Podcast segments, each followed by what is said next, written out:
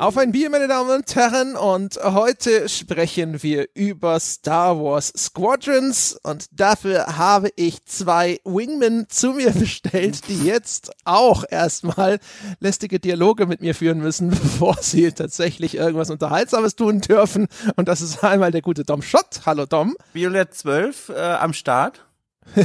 und dann auch frisch aus der Titan Squadron entlassen, Sebastian Stange, hallo. Unehrenhaft entlassen. Ja, wegen schlechtem Verhalten. Ach, und bevor wir äh, uns ja in die Untiefen des Weltalls begeben, äh, sprechen wir vielleicht auch über Bier oder Bierderivate oder auch ganz was anderes. Sebastian, äh, wie sieht's denn bei dir aus? Ja, unehrenhaft, weil ich trinke heute mal wieder ein alkoholfreies Bier, die Spalterfreiheit, mein Stamm, mein Stammalkfreies, von dem ich letztens auch versehentlich einen Kasten zu viel gekauft habe. Ja?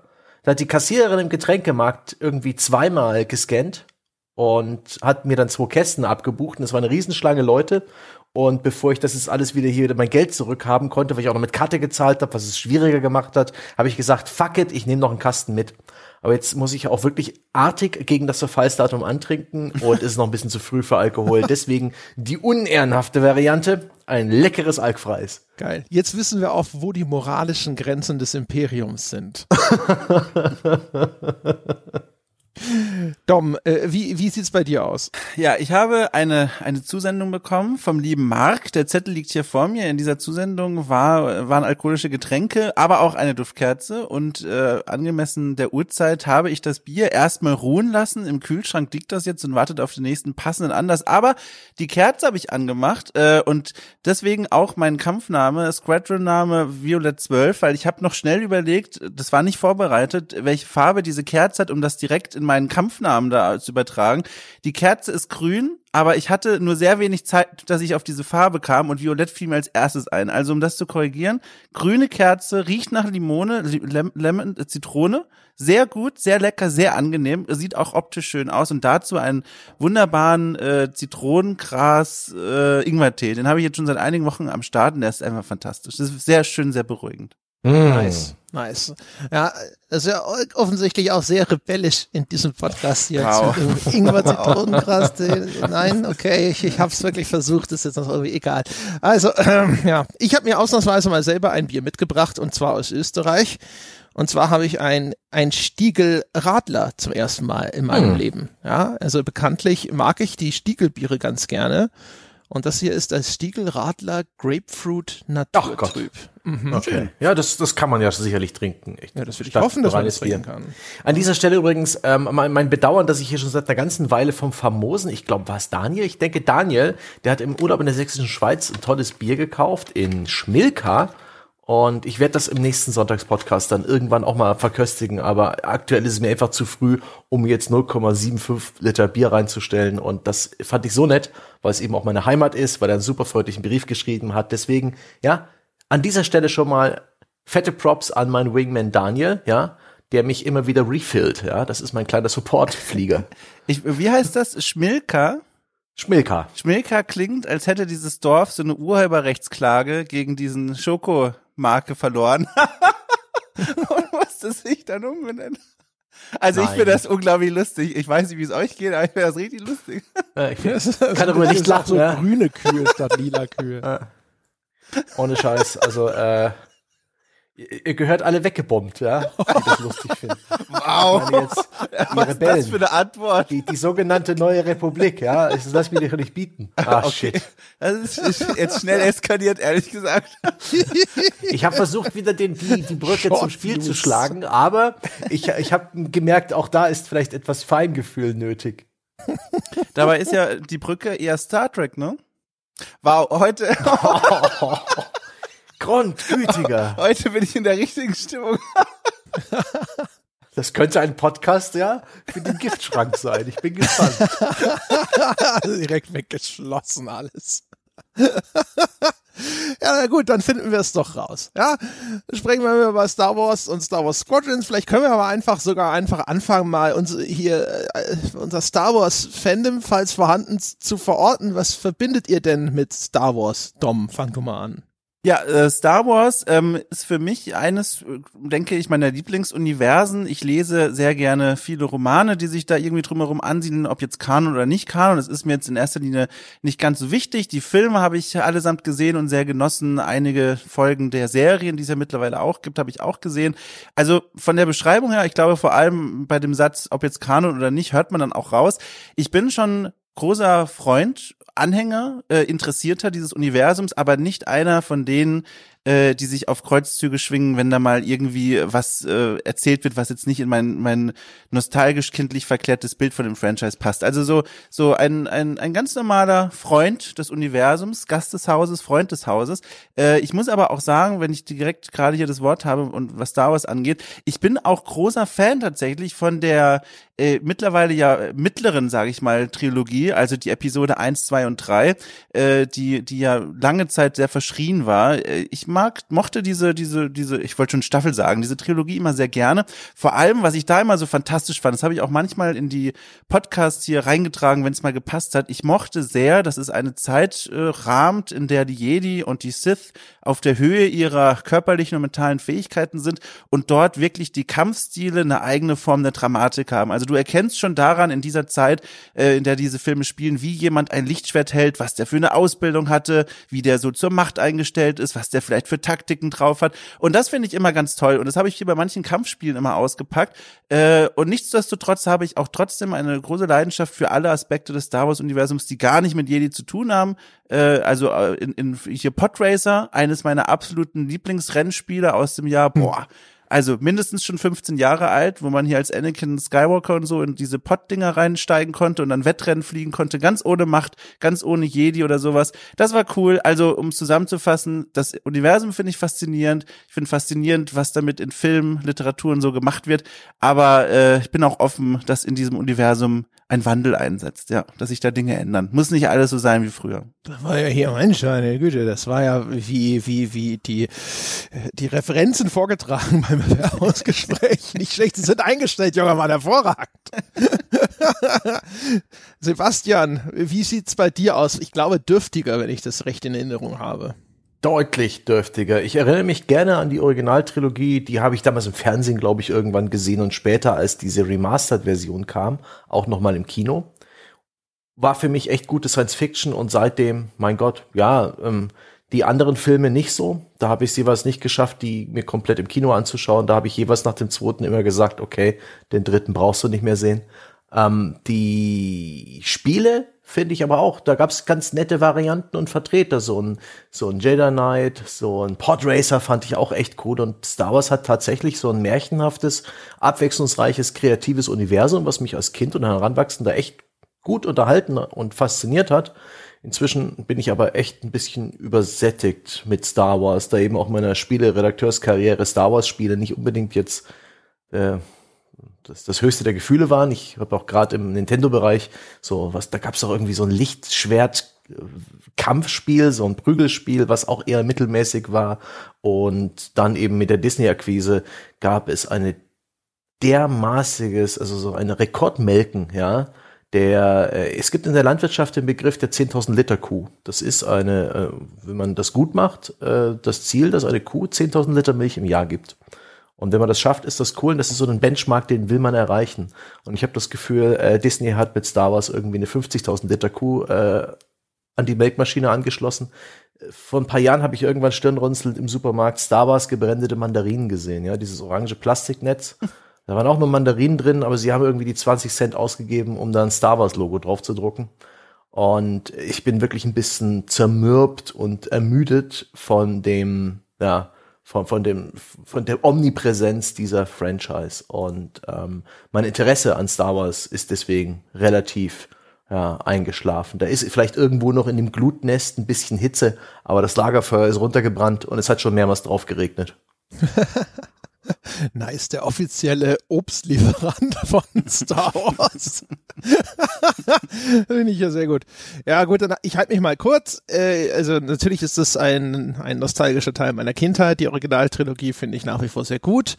Meine äh, Star Wars Liebe ist aber auch sehr stark erodiert. Also da ist wirklich schon ewig nichts mehr gekommen, was mich wirklich überzeugt hat. Ich würde mir wahrscheinlich, ich würde immer noch wie ein Schaf ins Kino laufen, sofort, wenn irgendein neuer Star Wars Film anstünde. Ich habe mir den letzten auch wieder besserer Vorahnung angesehen, aber es ist also so dieses, dieses, das, also das Gefühl von Aufregung oder oh, oh, neues Star Wars ist eigentlich nicht mehr groß vorhanden.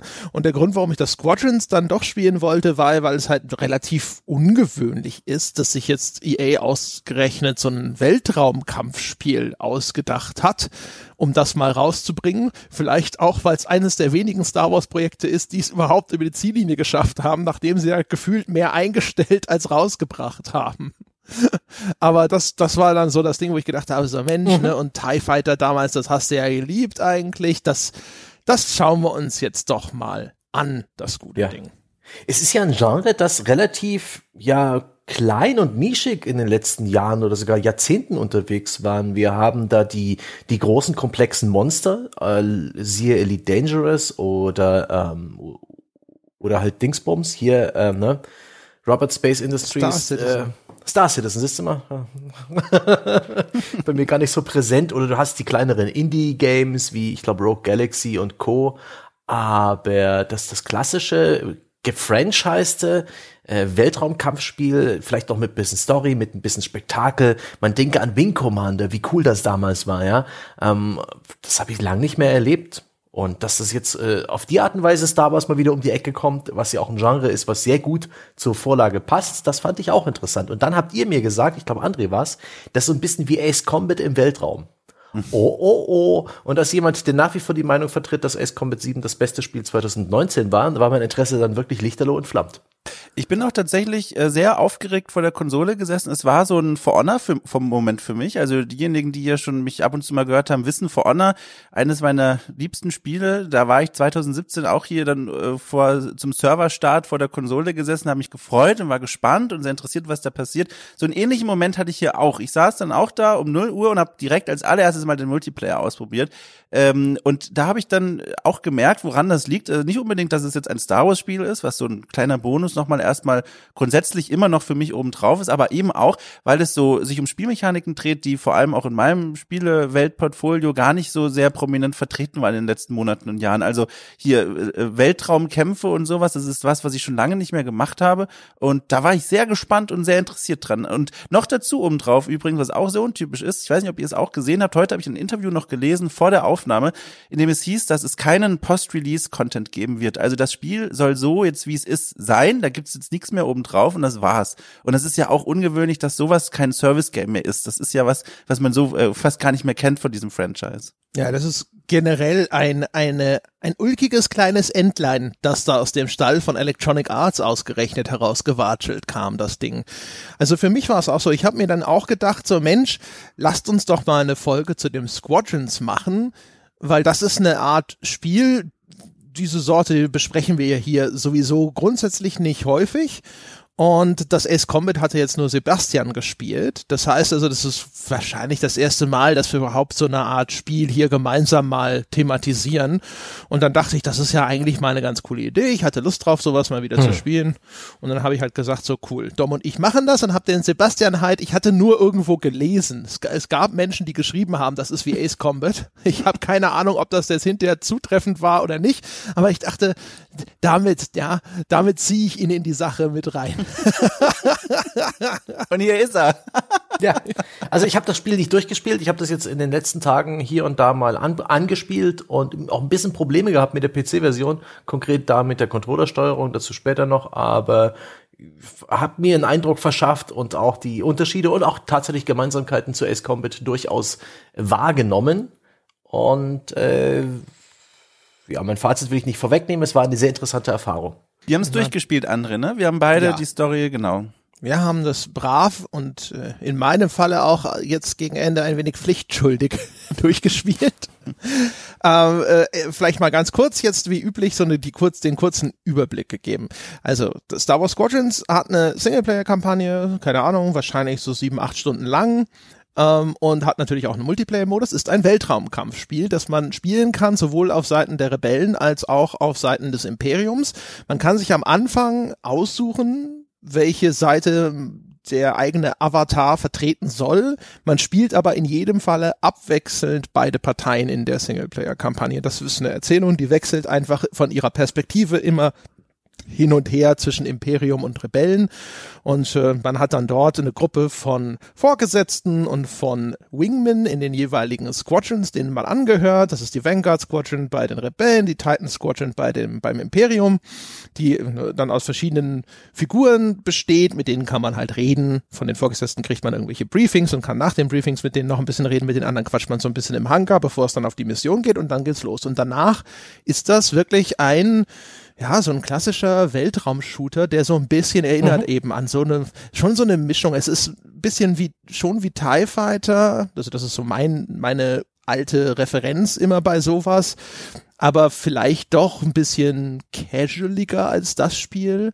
Mhm. Ähm, es ist ein bisschen wie Wing Commander, auch mit diesen, diesen Gesprächssequenzen zwischendrin im Hangar und so. Aber dafür schon wiederum nicht ganz so arcadig also es ist eine interessante Mischung, finde ich. Also es versucht für mich erkennbar so ähm, so einen kleinen Balanceakt, ne? Nicht nicht zu simpel, nicht zu banal, aber auch nicht zu komplex. Das mhm. ist so das, glaube ich, was das Ziel gewesen ist dabei. Und obendrauf vielleicht noch so, auch weil das hilft, dann sich ein Bild von dem Spiel selbst zu machen. Der Gedanke an VR, der stand bei der Entwicklung klar im Vordergrund. Also von der Präsentation in der Einzelspielerkampagne bis hin zur Gestaltung des Multiplayers, das ist ein Spiel, wo ich das Gefühl habe, hier wurde in erster Linie für VR entwickelt und dann geguckt, wie können wir das für Menschen noch zugänglich machen, die kein VR-Gerät auf dem Kopf haben. Ja. Ja, absolut. Also da, dann sprechen wir vielleicht nochmal jetzt erst über diese über die Anmutung des Spiels. Es ist ja echt ein komisches Ding. Ne? Es ist ein Star Wars Spiel, also mit der teuren Lizenz sozusagen rausgebracht, kostet aber trotzdem erstmal ab Start nur 40 Euro, ähm, ist typisch insofern, dass die Kampagne überschaubar ist, aber untypisch in der Hinsicht, dass scheinbar gar keine nachträgliche Langzeitmonetarisierung geplant ist, keine Season Passes, kein äh, Microtransactions und ähnliches. Und dann eben, wie Dom schon richtig beschreibt, wenn man das mal in VR ausprobiert hat, dann finde ich, sitzt man sofort da und denkt sich, okay, das war, das war eigentlich, das ist ein VR-Spiel. Also sie vermarkten das nicht so als das hier ist Star Wars VR und du kannst es aber auch zusätzlich ohne VR spielen, aber den Eindruck macht es total, weil gerade diese Sequenzen im Hangar, wo man dann eben Dialoge führen kann und wo man dann die Mission startet und dann die Bestückung seines Raumschiffs auswählen kann, das ist eigentlich so ein 360 Grad Panorama und mit dem Gamepad oder mit der Maus musst du dich dann halt mühsam umdrehen und dann diese Gesprächspartner auswählen und ähnliches. Und in mhm. VR stehst du halt im Hangar, das ist dann statisch, aber du schaust dich halt einfach um, du schaust die an und wählst sie durch die, durch die Blickrichtung aus und klickst sie an und du hast sofort das Gefühl, dann kommt es auch so klein, zu so kleinen Dialogsequenzen und wenn du das normal auf dem PC spielst, sind die unglaublich statisch. Da ist halt diese eine Kameraeinstellung und da steht eine oder zwei Figuren und die labern dich voll und es ist super lahmarschig in der Inszenierung. aber in VR stehst du halt dort quasi diesen Gesprächspartnern gegenüber. Und so summa summarum wirkt es wirklich wie ein Spiel, wo irgendwo mal jemand gesagt hat, wir machen ein Star Wars VR-Spiel und irgendwann später hat jemand gesagt, das wäre vielleicht ganz cool, wenn wir nicht ganz groß VR dran schreiben, dann kaufen das mehr Leute. Ja. Und das ist der letztendlich das größte Resultat dieser Designentscheidung ist eben, dass auch für Spieler an einem normalen PC-Monitor und für jeden Spieler also äh, stets und immer nur die Cockpit-Perspektive zur Verfügung steht. Alles in diesem Spiel macht man sozusagen in der Ego-Perspektive des Piloten. Man er erfährt die Story in der Ego-Perspektive des Piloten und man sitzt eben auch in der Ego-Perspektive des Piloten am Steuer. Es gibt keine Außenansicht. Punkt.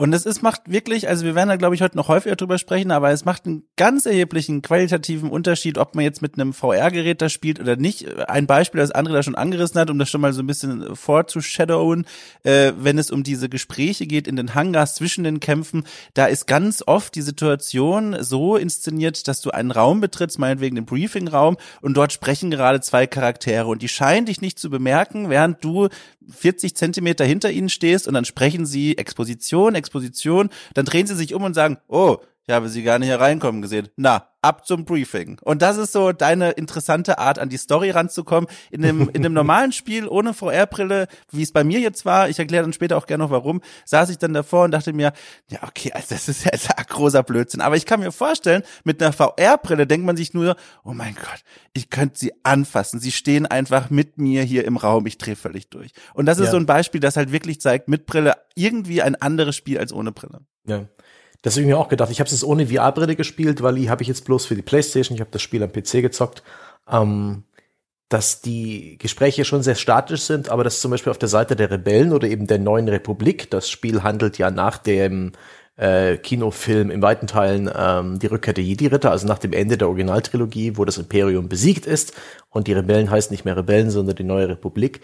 Das äh, eigene Squad ist da ein eine Mischung aus sehr farbenfrohen Aliens, die sehr exotisch aussehen. Und das ist nett auf dem normalen Bildschirm. Ich kann mir vorstellen, das wirkt viel, viel cooler und interessanter und irgendwie auch intimer und, und, und näher in eine, mit einer VR-Brille. Und da kann sowas Statisches wie eine Figur, die blinzelt und dich anschaut, einfach viel, viel cooler wirken als auf dem Monitor, wo man sich denkt, fuck it, skip, skip, skip. es ist vor allem du trittst ja dann auch automatisch, finde ich, in ein anderes Segment von Computerspielen ein. Hm. Also VR-Spiele sind momentan ja noch meistens ein abgetrenntes Segment mit äh, eigenen Maßstäben. Das heißt aber, also zum Beispiel auch eben, was Grafikqualität angeht. Star Wars Squadrons auf dem PC als normales PC-Spiel ist grafisch okay. Als VR-Spiel ist es eines der wahrscheinlich am besten aussehenden und am aufwendigsten produzierten VR-Spiele. Ne? Da verändern sich die Maßstäbe sofort. Und wenn du dann das, äh, diese Dialogsequenzen in VR siehst, dann sind jetzt natürlich diese Aliens deswegen nicht auf einmal viel toller, aber dadurch, dass das natürlich alles viel plastischer wird und du viel mehr dieses Gefühl hast von Präsenz und weil du gewohnt bist, dass in VR die Grafik häufig Rückschritte macht, gerade ich, der ja jetzt inzwischen nur noch eigentlich auf der Oculus Quest spielt und deren hauseigene Spiele, die sind natürlich grafisch sehr weit hinter aktueller PC-Grafik.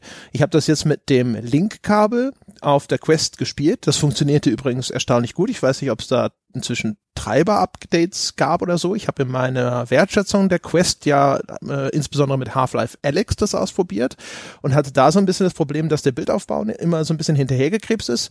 Bei Squadrons lief das jetzt wirklich 1A. Es hat wirklich toll funktioniert mit dem Headset. Und das war halt echt dann sofort natürlich ein ziemlich cooles Erlebnis. Und da gibt's noch einiges anderes. Also zum Beispiel die ganzen Raumschiff-Cockpits zum Beispiel. Mhm. Das ist in VR schon echt eine ziemlich coole Show. Und du hast auf einmal auch wirklich ein Gefühl für den engen Raum, in dem du dich da befindest. Und auf dem PC ist es halt so, du wechselst diese Raumschiffe und die Cockpits verändern sich zwar, aber auf den 2D-Bildschirm, finde ich, kriegt man davon nicht wahnsinnig viel mit. Ja, also ja. Ich, man kann es, glaube ich, schon so sagen, rein inszenatorisch, ohne jetzt unbedingt erstmal auf das Writing und die Story selbst jetzt Rücksicht zu nehmen, ist die Geschichte der Kampagne, die ganzen Sequenzen, in denen etwas erzählt wird und du vorbereitet wirst auf eine neue Mission, äh, ohne VR-Brille völlig zu vernachlässigen. Es fühlt sich an, also ich musste wirklich mit mir kämpfen als Freund und Fan dieses Universums, mir alles anzuhören, mit allen zu sprechen, weil mir ähm, durch die durch die fehlende VR-Brille völlig dieser Zugang zu dieser Welt gefehlt hat, weil es eben so steif ist und so starre und das macht finde ich, ein, also wirklich, man muss es nochmal betonen, einen erheblichen Unterschied, ob man das mit VR erlebt oder ohne. Sprechen wir doch mal darüber, was äh, im Spiel passiert, was man da erlebt, was man tun muss, wo die Reise hingeht. Ja, also ich sagte es ja schon ne, am Anfang, du kannst dich da ein bisschen entscheiden. Diese Entscheidung ist vergleichsweise irrelevant. Du kannst ja auch einen Avatar zusammenbauen, Da gab es ja äh, relativ unnötige Aufregung auch darüber, was diesen Charaktereditor angeht oder auch was die Zusammensetzung von Figuren in dem Spiel angeht. Da ne, gab es wieder Beschwerden darüber, was da jetzt irgendwie vielleicht nur aus Gründen der Diversität oder so reingeschmissen wurde. Ehrlich gesagt weiß ich nicht, ob jemand von euch Diskussionsbedarf hat. Ich fand, das war alles ziemlich wieder mal unnötig weil das Einzige, was man vielleicht beklagen kann, ist, dass die Optionen, die ich habe in dem Charaktereditor, um diese Figuren zu bauen, doch sehr überschaubar ist hast du halt einfach eine sehr überschaubare Auswahl von Köpfen, die du dir so eine Figur aufsetzen kannst, darfst dann zwischen einem männlichen oder einem weiblichen Körpertypus und verschiedenen Stimmen entscheiden und so, aber das ist alles sehr unspektakulär, aber es ist insgesamt auch wiederum völlig egal, weil das ist halt in einem Raumschiff. Mhm. und aus der Ego-Perspektive, diesen Avatar kriegst du eigentlich so gut wie nie zu sehen, der taucht hier und da mal in der Zwischensequenz auf, der sagt sowieso die meiste Zeit nichts, ich verstehe fast nicht, wieso man überhaupt die Entscheidung getroffen hat, mich da selber in die Figur bauen zu lassen, außer vielleicht damit das im Multiplayer, damit ich da noch Helme freischalten kann und denke, das sei irgendwie eine tolle Sache, dass ich jetzt einen Helm freigeschaltet habe. Aber ansonsten ist das ziemlich nutzlos. Ja, und nachdem ich also diese Figur, ich weiß nicht, kommt noch, sind da noch Redebeiträge, ist da noch Diskussion? Nein, nein, nein. Also ich nee, nee, da kannst deine Einordnung an. Ja. Genau. Und ähm, ja, und dann startet man halt eben in diese Kampagne. Das sind äh, insgesamt 14 Missionen, wahrscheinlich so sieben und sieben jeweils pro äh, Konfliktpartei plus noch so zwei Prolog Einführungsmissionen, fliegt verschiedene Raumschiffgattungen, ne? natürlich also so die verschiedenen, die Bomber, also TIE Bomber und dann gibt's den TIE Interceptor und den klassischen TIE Fighter und dann bei den anderen gibt's natürlich den X-Wing, den A-Wing, den U-Wing und so weiter und so, den Y-Wing gibt's auch. Ja, und die haben dann unterschiedliche Ausrüstung zur Verfügung. Das heißt also unterschiedliche offensive wie auch defensive Optionen und mit denen fliegt man dann halt Missionen, in denen es natürlich im Großen und Ganzen meistens darum geht, kleinere und größere Raumschiffe abzuschießen.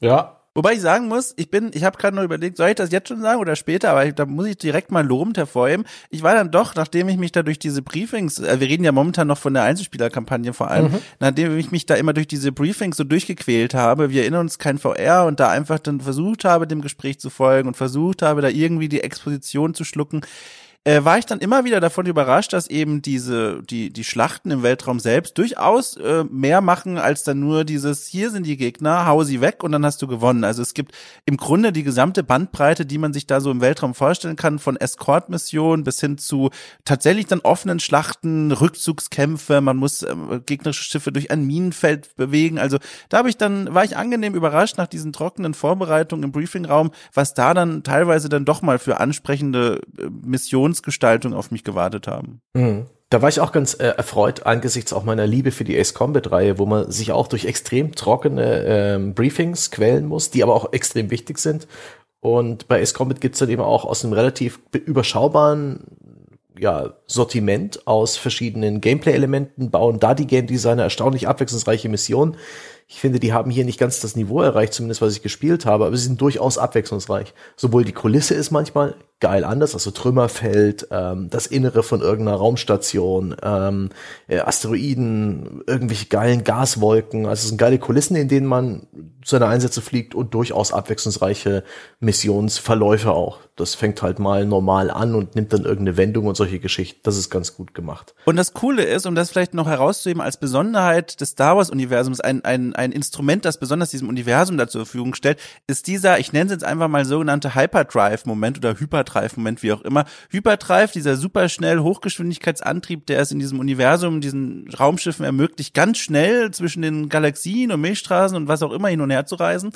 Und ähm, das benutzen sie hier ganz, ganz oft, um die Schlachtfelder überraschend äh, zu bestücken mit neuen Gegnereinheiten. Das ist eine mhm. sehr umständliche Formulierung für, da passieren manchmal Dinge, mit denen du einfach nicht gerechnet hast. Weil wenn du dann im Weltraum herumfliegst, hast du so diese, dieses Bauchgefühl von, na gut, ich habe hier schon eine gewisse Übersicht, was hier gerade alles so im Spektrum des Schlachtfeldes stattfinden kann. Ich sehe am, am gedachten Horizont, sage ich mal, ganz weit weg, sehe ich einen, einen, einen Kreuzer, ich sehe viele kleinere Schiffe und dann habe ich so ein Gefühl für das Schlachtfeld und was hier passieren wird. Und dann kommt es immer mal wieder zu diesen Hyperdrive-Momenten, in denen plötzlich wirklich während der Mission wie aus dem Nichts Nachschub für die Gegner ankommt oder eigene Verstärkung. Das macht diese, diese Gefechte und die, die Mission immer so ein bisschen interessant, weil du weißt, es könnte passieren. Du weißt ja nicht, was das Spiel vorhat. Es ist in der Logik des Universums möglich, dass hier jederzeit was passiert und auftaucht, was vorher nicht mal in Sichtweite war. Und das finde ich macht das immer noch so grundsätzlich einfach zu einer spannenderen Angelegenheit in, als in vergleichbaren Universen. Hm. Das ist eine schöne, schöne,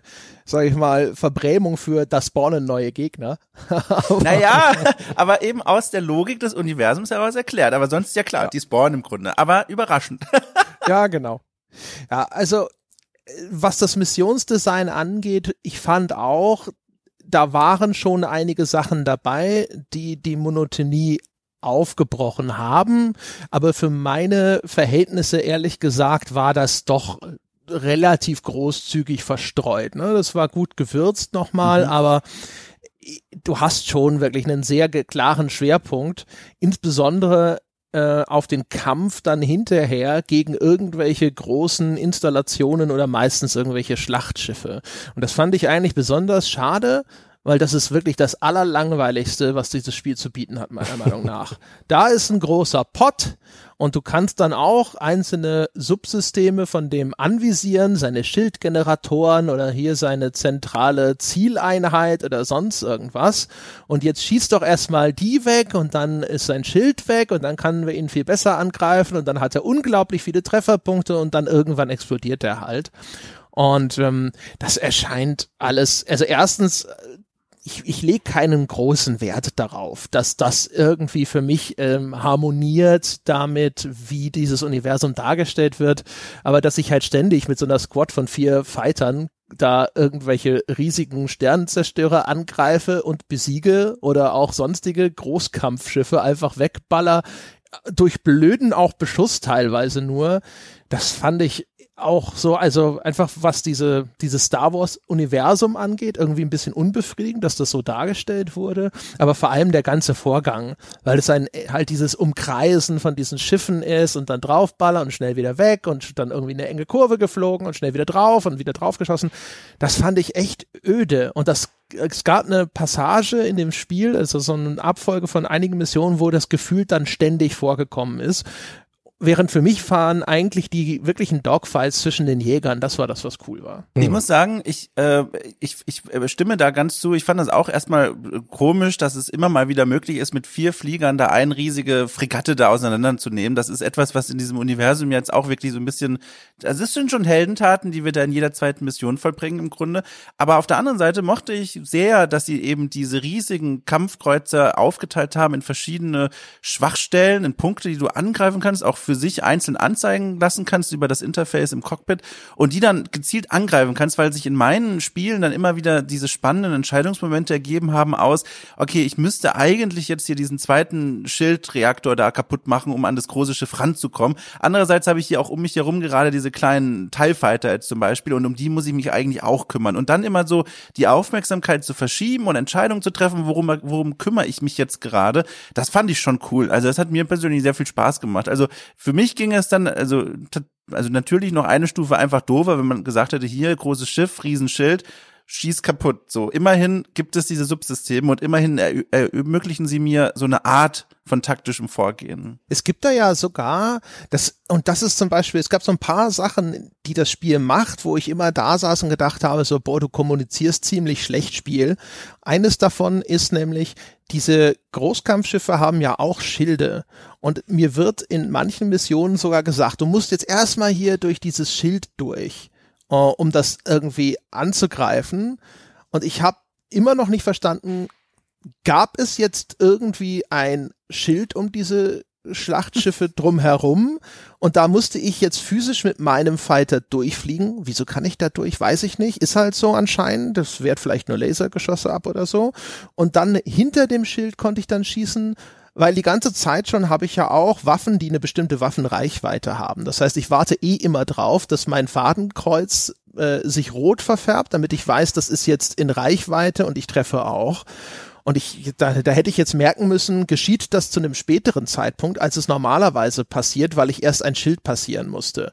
Und das war sowas, wo ich gedacht habe, so, hä? Und es gibt so einige Sachen. Es gibt ab und zu auch Schlachten, wo dann so ein Großkampfschiff auf einmal eher das Ende des befliegbaren Bereiches markiert. Das sitzt dann da rum und wenn du dem zu nahe kommst, dann fängt es an auf dich zu feuern und auf mhm. einmal macht es irre viel Schaden und viel mehr, als es das hinterher in diesen direkten Konfrontationen tut. Äh, und das Spiel sagt dir dann einfach nur so, hier, von dieser Fregatte musst du dich jetzt erstmal fernhalten und diese Jäger besiegen. Aber wo der, die, die ich in den Einflussbereich dieser Fregatte komme, wo ist diese Demarkationslinie, die ich besser nicht überschreiten sollte? Das sagt es mir nicht. Da gab es irgendwie keine klare Markierung für mich, sondern ich habe das immer nur gemerkt, wenn es auf einmal hieß so, hier, da solltest du doch nicht hin und auf einmal kriege ich ganz viel Schaden. Ich so, was ist denn hier überhaupt los? Was, wo, wo ist denn jetzt, woher kommt denn dieser Beschluss? Ah!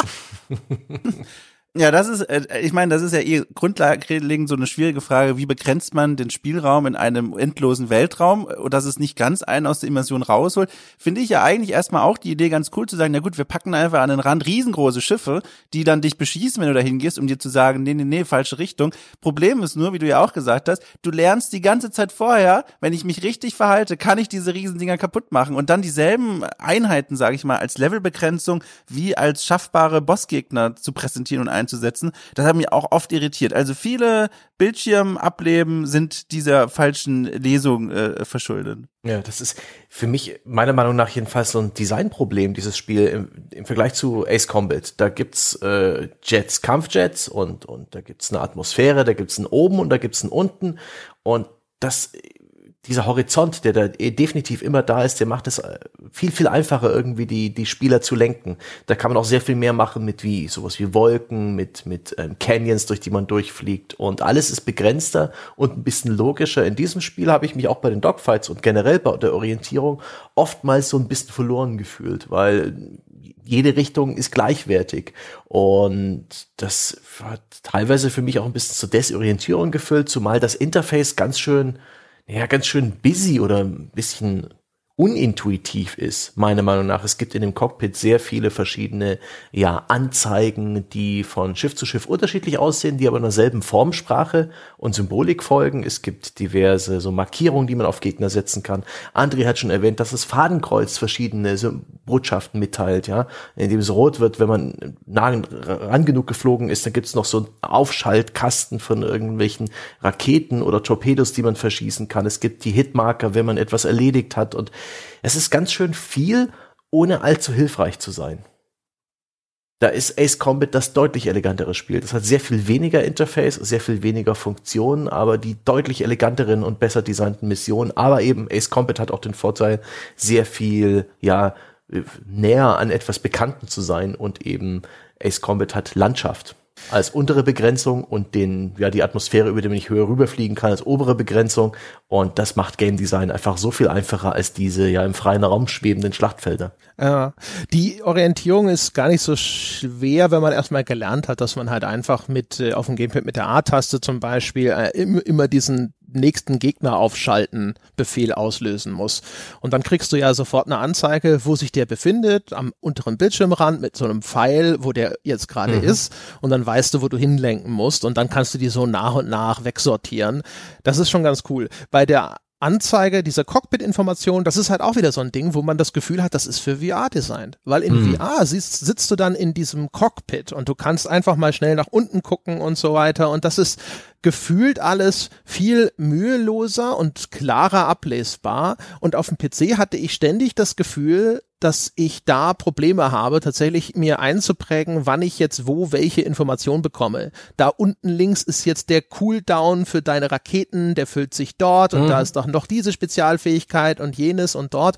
Und es ist zwar löblich, dass sie das versucht haben, in so ein Cockpit zu integrieren, anstatt einfach fette Anzeigen auf das Bild, auf den Bildschirm zu klatschen, aber da gab es sehr viele Funktionen, wo ich immer wieder gedacht habe, so, hä, auch du wechselst ja ständig diese Raumschiffklassen bei den Missionen, weil sie wieder, mhm. wieder, wieder, wieder versucht haben, das Ganze eher auch als eine Art Multiplayer-Tutorial zu benutzen. Ja.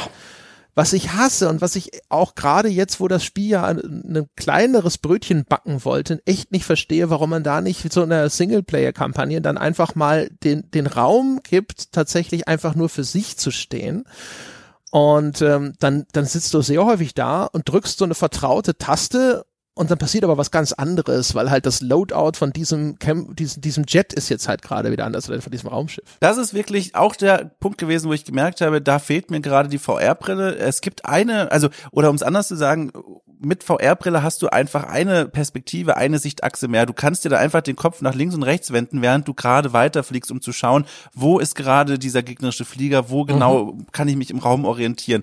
Wenn du es ohne spielst, dann ist deine Perspektive immer fest verankert mit der Flug Flugrichtung. Es gibt zwar die Möglichkeit, dich manuell rauszulösen, das heißt, das Schiff fliegt weiter. Das war auf dem auf der Konsole war das ein doppelter äh, Druck auf den rechten Stick. Das heißt, eine Bewegung, die man nicht einfach so macht, die ist etwas umständlich, etwas schwerer. Wenn man es hingekriegt hat, kann man den Kopf frei bewegen, während sich das Raumschiff weiter in die vorgegebene Richtung bewegt, ohne auf diese Kopfbewegung zu reagieren. Aber im Normalfall musst du ohne VR-Brille immer das komplette Schiff mitwenden, um dich im Raum zu orientieren. Und das ist halt echt das kann ja. hektisch und stressig werden. Es gibt nur ein Interface-Element, das dem so ein bisschen entgegenhilft. Äh, es gibt in jedem Raumschiff so einen kleinen, ich sag's mal, Radar, der anzeigt ähm, auf einem gedachten Horizont, wo in, also in welcher Relation im Raum die Gegner zu einem sind. Aber das sind kleine rote Xe auf einem großen kreisrunden Radar. Sich da zu orientieren, das ist wirklich schwierig. Vor allem der Radar, da zeigen sie dann eben häufig auch noch irgendwelche Dekoschiffe an. Also solche, ja. die in der, in der Ferne rumschweben, die mit dieser Mission nie was zu tun haben werden. Und dann sind die eigentlichen, die sind dann nochmal, die sind rot und haben so eine kleine gelbe Umrandung oder so. Die sind mhm. ganz leicht anders. Auch das ist übrigens in VR besser zu erkennen. Und, aber das ist so nervtötend, weil dann gehst, dann nimmst du diesen roten Punkt ins Visier in der Erwartung, dass das ein Gegner ist und dann stellst du fest, ach nee, das ist dieses, das komische Kampfschiff da hinten, das das, das braucht keiner, das interessiert auch gerade nicht. Ja. Also das ist sehr merkwürdig. Es kommt übrigens noch eine noch, glaube ich, eine Komplikation dazu, dass sie nämlich nicht nur äh, eigentlich, glaube ich, ein VR-Spiel gemacht haben, von denen ihnen dann irgendwann eingefallen ist, dass sie das gerne nicht nur an VR-Leute verkaufen möchten, sondern das Ding ist ja Crossplay. Das heißt also, äh, PC Spieler spielen im Multiplayer auch gegen Konsolenspieler und so weiter und so fort. Und ich glaube, dass sie eben erkennbar versucht haben, das eben auszubalancieren, damit niemand einen Spielvorteil hat. Und das macht sich dann bemerkbar, unter anderem bei der Steuerung über Tastatur und Maus wo die Neubelegung der Maus ist recht eingeschränkt und du kannst vor allem dort äh, steuerst du dann halt auch mit der Maus einen kleinen Cursor und den steuerst du erst weiter nach links und er, je weiter du ihn nach links steuerst, desto mehr lenkst du dann auch nach links. Aber es ist nicht so, dass du das Raumschiff direkt äh, mhm. mit der Mausbewegung steuern könntest. Und ich glaube, da wird halt nachempfunden, was ein Analogstick macht, weil wenn ich das zu direkt an die Maus kopple, dann hat hinterher derjenige, der mit Maus steuert, vielleicht eine, äh, einen Spielvorteil, was das Manövrieren seines äh, Raumjets angeht. Ja. Und dementsprechend hat man das so gelöst. Und es gibt ja auch viele Berichte von Leuten, die gerne solche Flightsticks, diese HOTAS-Sticks einsetzen möchten, die beschreiben, sie hätten eine so unangenehme Dead Zone, also einen Bereich, wo die Bewegung des Joysticks noch keinerlei Reaktion vom Spiel provoziert. Und ich vermute, das ist aus dem gleichen Grund so, vorsätzlich so, weil man nicht möchte, dass die Balance in Gefahr gerät, wenn jemand mit einem Gamepad gegen jemand mit so einem Flightstick spielen muss.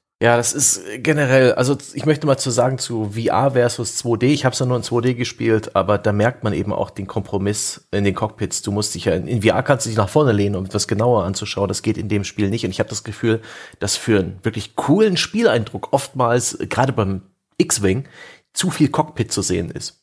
Dann ist das Fadenkreuz irgendwie immer noch mittig im Bildschirm, aber der, das untere Drittel des Bildschirms wird mit Cockpit äh, versaut, so dass ich auch immer den Eindruck habe, ich fliege zwar in die richtige Richtung, ich sehe gewisse Dinge nicht.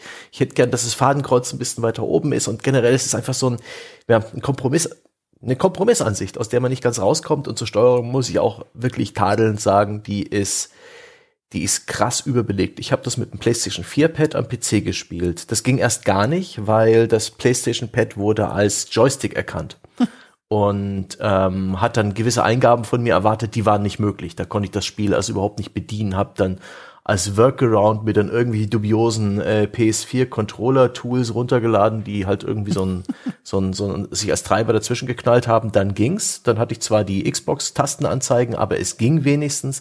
Und selbst dann empfinde ich die Gamepad Steuerung als grauenhaft überladen. Ähm, da sind so viele Sonderfunktionen und Nuancen und Besonderheiten drin und Tasten, die man gedrückt hält oder doppelt drückt oder gedrückt und loslässt, während man mit der anderen Taste was macht. Das ist grauenhaft. Ähm, auf der einen Seite finde ich das ja gut, dass die Entwickler hier ein bisschen Spieltiefe reinbringen wollen, dass sie ein bisschen Komplexität, ein bisschen, äh, ein bisschen was bieten wollen, wo man sich reinfuchsen, wo man Skill entwickeln kann. Die Möglichkeit praktisch in im luftleeren Raum zu driften, also Vollgas zu geben, das äh, Raumschiff dann äh, ohne weiter Gas zu geben irgendwo hinzulenken und dann wieder Gas zu geben, um dann eben relativ schnelle Manöver durchzuführen.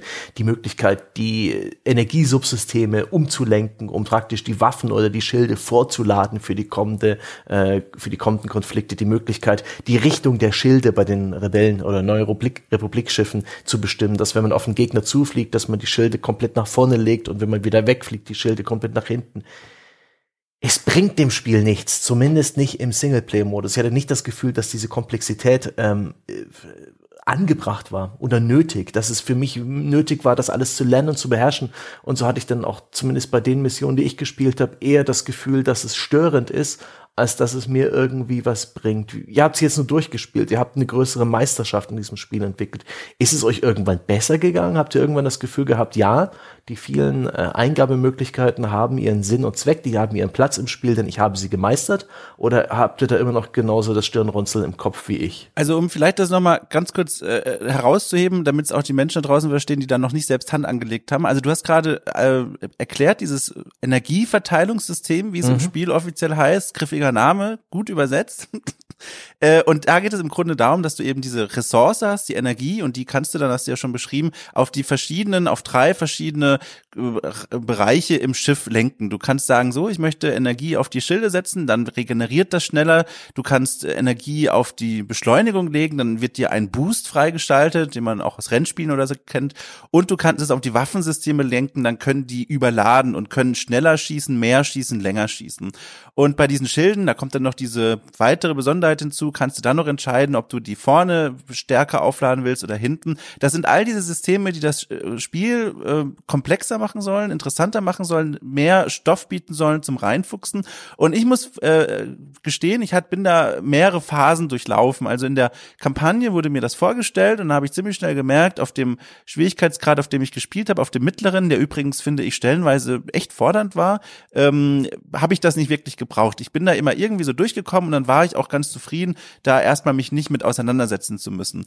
Im Multiplayer hingegen äh, habe ich gemerkt, dass ich das sehr, sehr schnell zu schätzen gelernt habe, vor allem weil ich gemerkt habe, was die anderen damit machen. Also was da für Manöver möglich werden, nur durch diese Energieverteilungssysteme, das ist schon spektakulär. Also das, was man am häufigsten sieht von talentierten Spielern, die das schon viel geübt haben, dass die beschleunigen, dann drücken sie eine Tastenkombination beziehungsweise auf dem Controller drücken die da wild durch die Gegend, um einen, äh, um, um zu, zu driften, also wirklich einen Drift mit dem Raumschiff hinzulegen. Und während sie das machen, lenken sie die Energie von dem Speed, den du gebraucht hast, um diesen Boost zu bekommen, auf die Waffensysteme, um die zu overladen und dann dir so eine richtige Breitseite zu geben. Und das sind Manöver, die muss man tatsächlich üben, aber wenn man sie beherrscht, sind sie wirklich, vor allem im Multiplayer, extrem mächtig. Und was du dann angesprochen hast zu der Steuerung, fand ich ganz spannend, weil um das auszuführen, äh, habe ich gemerkt, auf dem PS4-Controller an der PS4, da muss man sich wirklich verrenken. Also auch wie du es beschrieben ja. hast, da muss man Knöpfchen drücken, da muss man Knöpfe äh, längere Zeit gedrückt halten, man muss da mit den Triggern gleichzeitig was machen, man braucht ein gutes Timing übrigens auch, man muss diese Anzeigen alle im Blick halten. Und was ich dann aber gemerkt habe, nachdem ich mich eine Weile damit herumgeschlagen war, äh, hab, war, dass ich so eine Art Wertschätzung dafür entwickelt habe, weil dieses, äh, dieses, diese Steuerung so ganz wunderbar passt zu der Ästhetik und zu der Technologie im Star Wars Universum. Weil diese Cockpits und diese Schiffe, die sind ja nicht äh, High Fidelity Future, wie man hm. sich das vorstellt, sondern die sind ja alle so ein bisschen aus dieser, was heißt so ein bisschen, die sind äh, herausgehoben aus dieser, aus den 80ern, in denen man sich die Zukunft irgendwie vorgestellt hat. Ja. Und da ist eben noch alles grobschlächtig. Überall sind Knöpfe, überall blinkt's. Du kannst spüren, wie da überall Staub Staub drauf liegt. Das ist wie in einem Alien-Film. Das ist so eine ganz kantige ja. Vision von der Zukunft. Und dazu dann so eine Steuerung zu geben, wo du richtig arbeiten musst, wo du richtig mit den Händen auch mal übergreifen musst bei manchen Dingen, bei mir zumindest, da habe ich gedacht so, naja, das fängt schon eigentlich ganz geil ein, was ich persönlich an diesem Star Wars-Universum auch so faszinierend finde, dass diese Technik, die eigentlich in der Zukunft quasi stattfindet, äh, so veraltet wirkt. Und das fängt diese Steuerung auf so eine komische Art dann doch wieder ein. André, der Dom hat schon wieder Stockholm-Syndrom. Nein, ich habe doch gerade, ich habe gesagt, ich musste mich einarbeiten. Es war nicht so einfach, aber ich entwickelte, ja, ja, ja ich merke schon, ja. Nach kurzer Zeit der Folter, ja, konntest du den Hasher ganz gut nachvollziehen. Nein, ich, ich muss sagen, ich muss sagen, ja, das stimmt schon. Retrofuturistisch ist das tatsächlich und das mag ich auch. Ich mag auch, dass die deine Arme, du hast ja nicht wirklich einen Avatar, aber du hast diese Arme, dass die auch wenn das Schiff gestartet wird, dass die Kippschalter umlegen, mhm. an irgendwelchen so äh, metallischen Drehreglern drehen und das ist alles ganz wunderbar retro, aber die Überbeladung des PS4 Gamepads ist unentschuldbar. Ich habe den Eindruck, den starken Eindruck, dass das Spiel auch mit, ähm, mit dem Gedanken einer Joystick-Steuerung im, im Hinterkopf programmiert wurde, denn ähm, anders als zum Beispiel in Ace Combat, wo man mit den Schultertasten ähm, Schub gibt oder eben auch äh, Schub wegnimmt und praktisch wie bei einem Rennspiel das Flugzeug beschleunigt und wieder ähm, Gas wegnimmt, gibt man in diesem Spiel Gas, indem man den Schubregler höher und runter stellt. Das ist praktisch wie bei einem Flugzeugspiel eher. Und das ist etwas, das schreit danach, dass man eben diesen Joystick und diesen Schubregler auf dem Schreibtisch stehen hat, wo man einfach das Ding nach vorne schiebt und dann, dann ja, dein Jet oder wie heißt es, dein, dein TIE Fighter, dein X-Wing, dein A-Wing, die werden schneller oder langsamer. Und das ist etwas, das stellt man einfach ein. Und das wird eben auf dem Gamepad mit dem linken Stick gemacht, indem man dann den nach vorne und nach hinten schiebt. Hier gibt es mal auch akustisch eine leichte Hilfe, wenn man im Optimalbereich ist, zwischen Geschwindigkeit und Wendigkeit, gibt es einen kleinen Signalton. Aber ich habe im Eifer des Gefechts oft vergessen, dass ich jetzt, ähm, welche Geschwindigkeit ich gerade eingestellt habe. Und mhm. da ich dieselbe, denselben Stick mit links und rechts zum Rollen benutze, also praktisch um an der Uhr zu drehen, um den Horizont zur Seite zu kippen, habe ich auch öfters mal versehentlich die Geschwindigkeit auf Null oder auf Maximum gedreht, was mir nicht unbedingt geholfen hat. Das hat für einige einige Kollisionen oder auch einige Momente gesorgt, wo ich vor irgendeiner ähm, ja, Geschützturmbatterie von irgendeinem Schlachtschiff äh, plötzlich angehalten habe, ohne es sofort zu bemerken. Und boah, nee, das ist unglücklich gelöst. A, überhaupt diese Steuerung und B, das dann auf die Art und Weise zu, ähm, zu realisieren, auf dem Gamepad zumindest. Ähm, boah, ey, da hätten sie einfach Dinge rausnehmen können. Die also hätten ich im Singleplayer-Modus nicht geschadet. Ja, genau. Also boah, jetzt muss ich mal überlegen, da, das ist ja, da muss ich jetzt viel aufdröseln.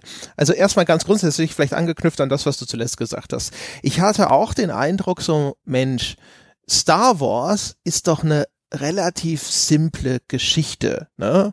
Also eine sehr einfaches Gut-Böse Schema und so. Und über die Zeit ist das zum Beispiel auch verloren gegangen. Und das ist auch etwas, was mich jetzt hier an der Geschichte wieder ein bisschen genervt hat, wo ich gedacht habe, was Star Wars ganz sicher nicht braucht, ist, dass man das irgendwie komplexer werden lässt, sondern es braucht eigentlich ein Back to the Roots, ja. Und das Imperium, das man hier spielt, ehrlich gesagt, ist so ein, so ein komischer äh, Wischi-Waschi-Verein, so zwischen immer noch autoritär, aber dann doch irgendwie alle nicht und ne?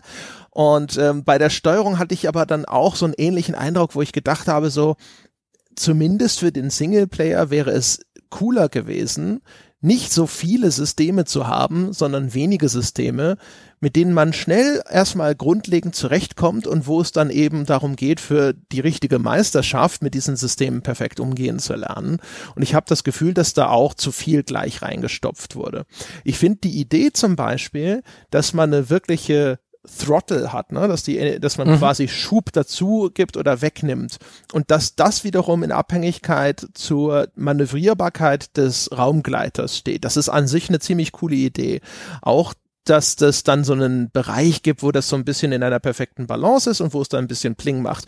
Da ist es aber auch schon wieder so, ich muss dann wenn ich das normal spiele, ich muss ständig auf diese Anzeige schauen, um zu verorten, wie schnell bin ich gerade. Ich kann hinterher, glaube ich, vielleicht mit sehr viel mehr Übung auf dieses Blinggeräusch achten. Das hatte ich hinterher so halbwegs drin, aber trotzdem das fand ich alles mühsam. Und auch da wieder, ne, es wäre besser gewesen, man hätte eine elegante Spielkommunikation gefunden, dass ich viel besser abschätzen kann, wie schnell bin ich gerade und wie mhm. funktioniert das? Und diese Drift-Mechanik zum Beispiel, finde ich, ist an sich eine ziemlich geile Idee, aber die Umsetzung, das ausgerechnet wieder auf das Eindrücken des Analogsticks zu legen, wenn ich mit Gamepad spiele, ist eine Scheißidee.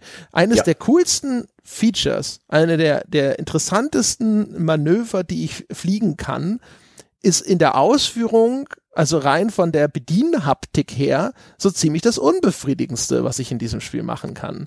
Und das finde ich halt ärgerlich. Und hätte man halt eben auf ein, zwei Sachen verzichtet, also von mir aus sagt man, ich kann die Schilde vor, nach vorne oder nach hinten doppeln. Ne, das ist ja das, was ich effektiv mache. Die sind im mhm. Normalzustand sind sie ausbalanciert vorne und hinten. Und wenn ich, wenn ich, wenn ich bei vollen Schilden sage, alle Energie nach vorne, habe ich halt vorne ein doppeltes und hinten gar kein Schild. Das, kann, das ist ja noch okay, das ist auch eine simple Mechanik und mit der bin ich dann relativ schnell gut zur Rande gekommen, aber dann auch noch diese Umverteilung, hier kannst du Waffensysteme und sonst irgendwas, ich muss ja dann vor dem Boosten dann auch immer dran denken, dass ich jetzt nochmal hier den, die Antriebssysteme, dass ich denen die Maximalenergie mhm. zuführe und so. Das war mir auch zu viel und ich habe auch gedacht, so ich weiß nicht, wie viel Sinn es ergibt, das noch zusätzlich da reinzuschustern. Ich weiß nicht. Also ich finde das Spiel, also vielleicht muss man das auch trennen. Zum einen äh, zu viel Systeme auf einmal reingeklöppelt, das fand ich auch überfordernd, das fand ich schwierig. Auch dass dann in, dem, in der Kampagne es immer wieder Missionen gibt, wo ganz explizit gesagt wird, so, das muss jetzt passieren, du musst das jetzt hinkriegen, sonst geht's hier nicht weiter. Da, das, das fühlte sich schon stellenweise nach wirklich zu viel an. Auf der anderen Seite finde ich, vor allem im Hinblick auf den Multiplayer, das Spiel heißt ja nicht Star Wars Fahrschule, sondern Star Wars Squadrons. Das, das will ja, dass du eine gewisse Meisterschaft erlangst. Und dann ist es halt auch, wenn ich von der anderen Seite dann komme, unglaublich befriedigend, wenn es dir gelingt, diese Manöver auszuführen. Wenn du lernst, ein Gefühl zu bekommen für die richtige Verteilung der Energie, wenn du lernst, das alles zu integrieren in deine Flugmanöver. Das hat halt eine Einstiegshürde, aber ich finde, bei so einem Spiel, das passt dann doch mal ganz gut. Also, weil vor allem, du kannst immer noch den Multiplayer auch wunderbar erleben, wie auch die Kampagne jetzt mal von diesen Sektionen abgesehen, wo es explizit verlangt wird, ohne diese Funktion einzusetzen. Äh, also, es ist ja nicht so, dass du dann scheiterst, sondern du machst das Spiel vielleicht dann etwas schwerer, aber es ist immer noch spielbar und du kannst diese Systeme ignorieren. Aber im Multiplayer dann diese Möglichkeit zu haben, noch mal eine Ebene tiefer zu gehen, das finde ich schon sehr wertvoll. Das hat mir persönlich das Spiel noch für ein paar Stunden gerettet. Das ist halt okay. halt so ein, das ist so ein Ding, ich weiß nicht. Also ich meine, grundsätzlich, wenn man sagt, ja, größere Komplexität, das musst du dann auch alles erstmal erlernen und irgendwo mit vernünftigem Skill hinterher umsetzen danach, wenn es danach geht, dann heißt es ja, ich kann immer neue Systeme dazu schmeißen. Das ist dann immer toll, weil das ist was neues Zeug, das musst du auch erstmal lernen. Ähm, und ich finde, also ich habe, das ist jetzt wahrscheinlich dann eher auch so ein bisschen persönliche Präferenz, aber was ich immer bevorzuge, ist halt eine ist halt Minimalismus und Eleganz und eine gewisse Schlichtheit.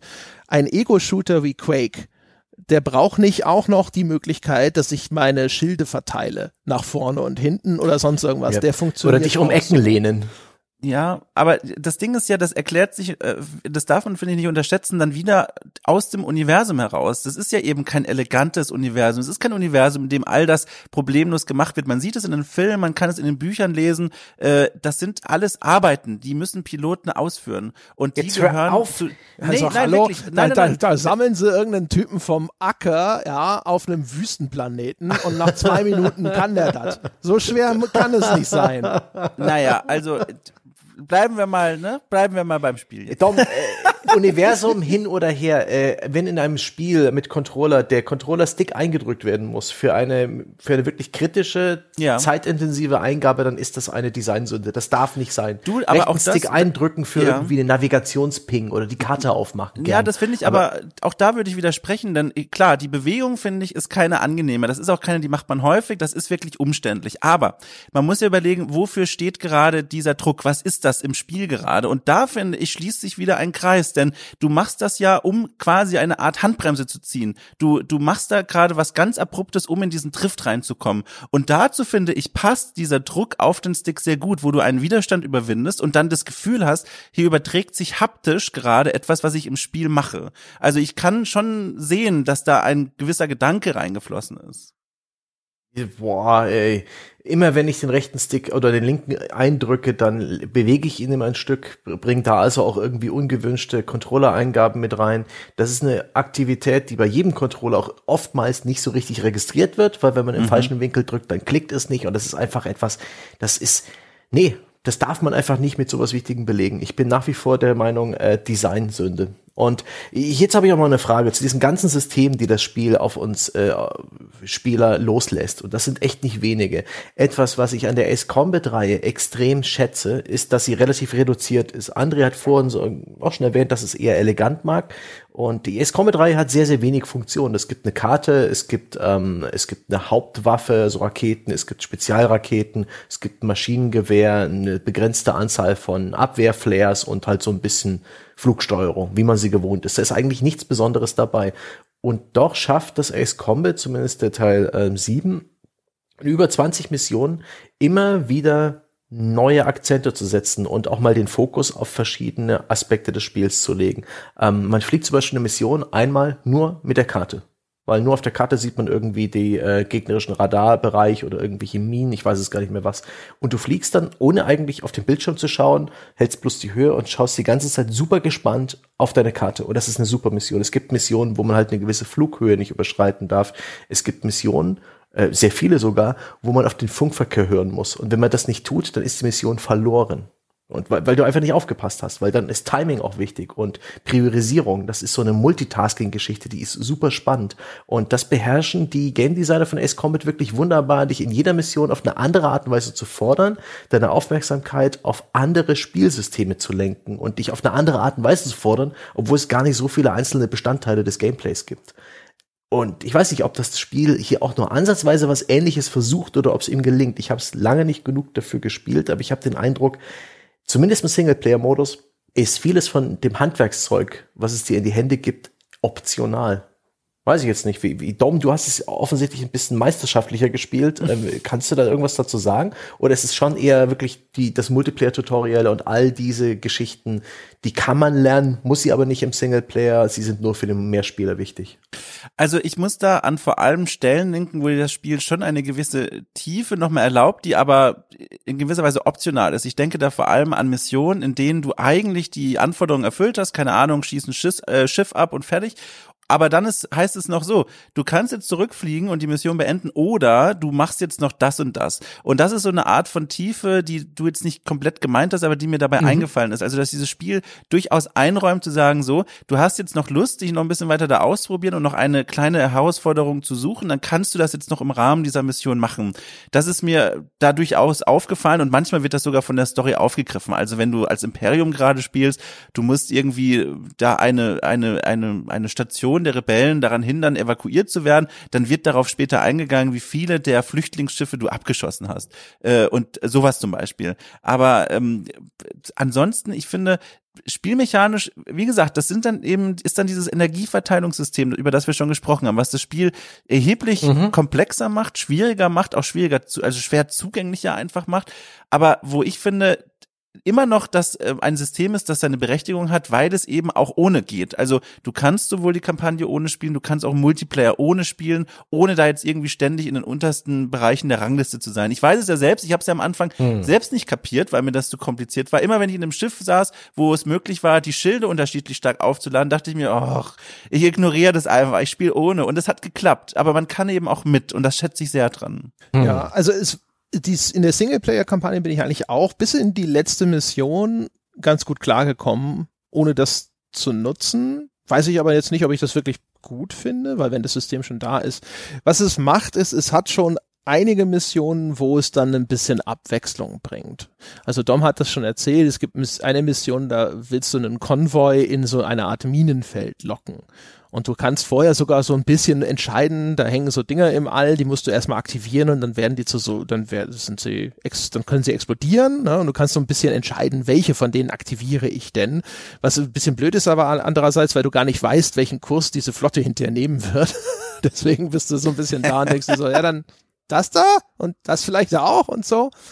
Ähm, aber das ist halt das zumindest Abwechslung. Ne? Die Mission ist insofern ein schlechtes Beispiel. Das ist die eine Mission, an der ich so richtig hängen geblieben bin, weil ich fand es sehr schwer zu verorten, äh, wann diese Schiffe, die ich damit sprengen will, an der richtigen Position sind, obwohl diese Dinger anfangen zu blinken, wenn was in der Nähe ist.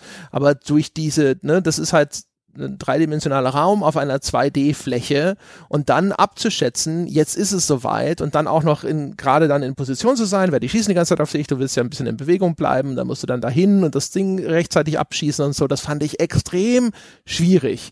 Und das eben, weil ich ständig gedacht habe, jetzt, jetzt sprenge ich es, denn der, das Ding ist doch jetzt direkt daneben. Und dann hat mich aber die Perspektive getrogen und es war gar nicht direkt daneben. Und dann hat es gar keinen oder nur ein ganz bisschen Schaden genommen oder ein ganz anderes Schiff als das, was ich dachte, das Schaden nehmen würde. Und das hat mich echt in den Wahnsinn getrieben.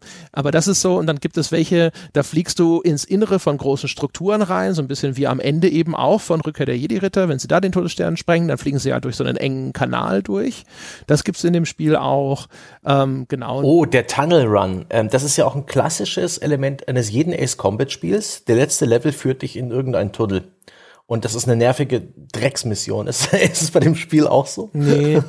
In, bei dem Spiel, das war aber generell so, was mich da nur gestört hat, war, es gibt ähm, auf ganz vielen Karten gibt es irgendwelche ganz großen Strukturen, seien das riesige Raumschiffe, Raumstationen oder sonstige Sachen, so eine Basis im Innern eines Meteoriten oder sowas.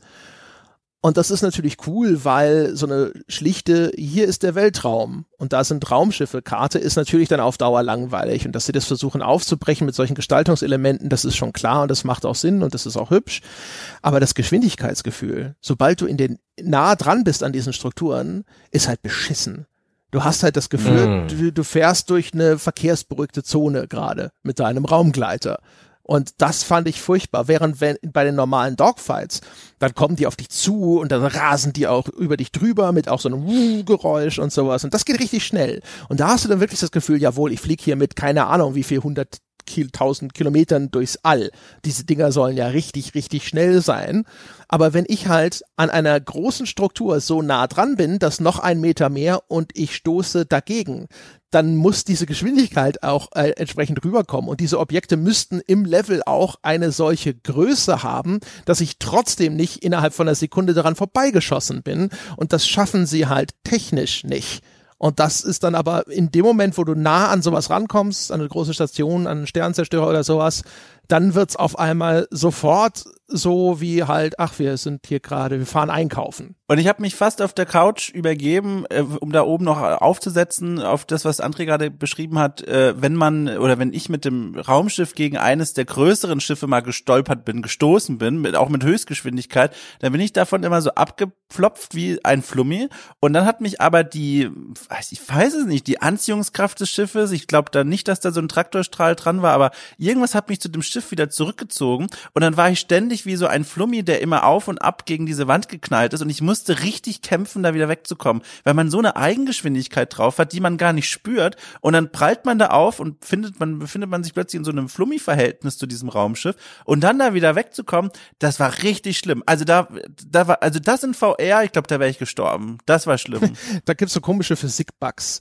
Also das gibt ja. auch Sachen, da stößt du einfach nur so leicht an die Ecke einer Struktur und aber er, er, er wirft, also das müsste eigentlich so rein nach Einfallswinkel, Ausfallswinkel müsstest du in, den, in Richtung des freien Weltraums abprallen, aber das Spiel denkt nein, in die andere Richtung.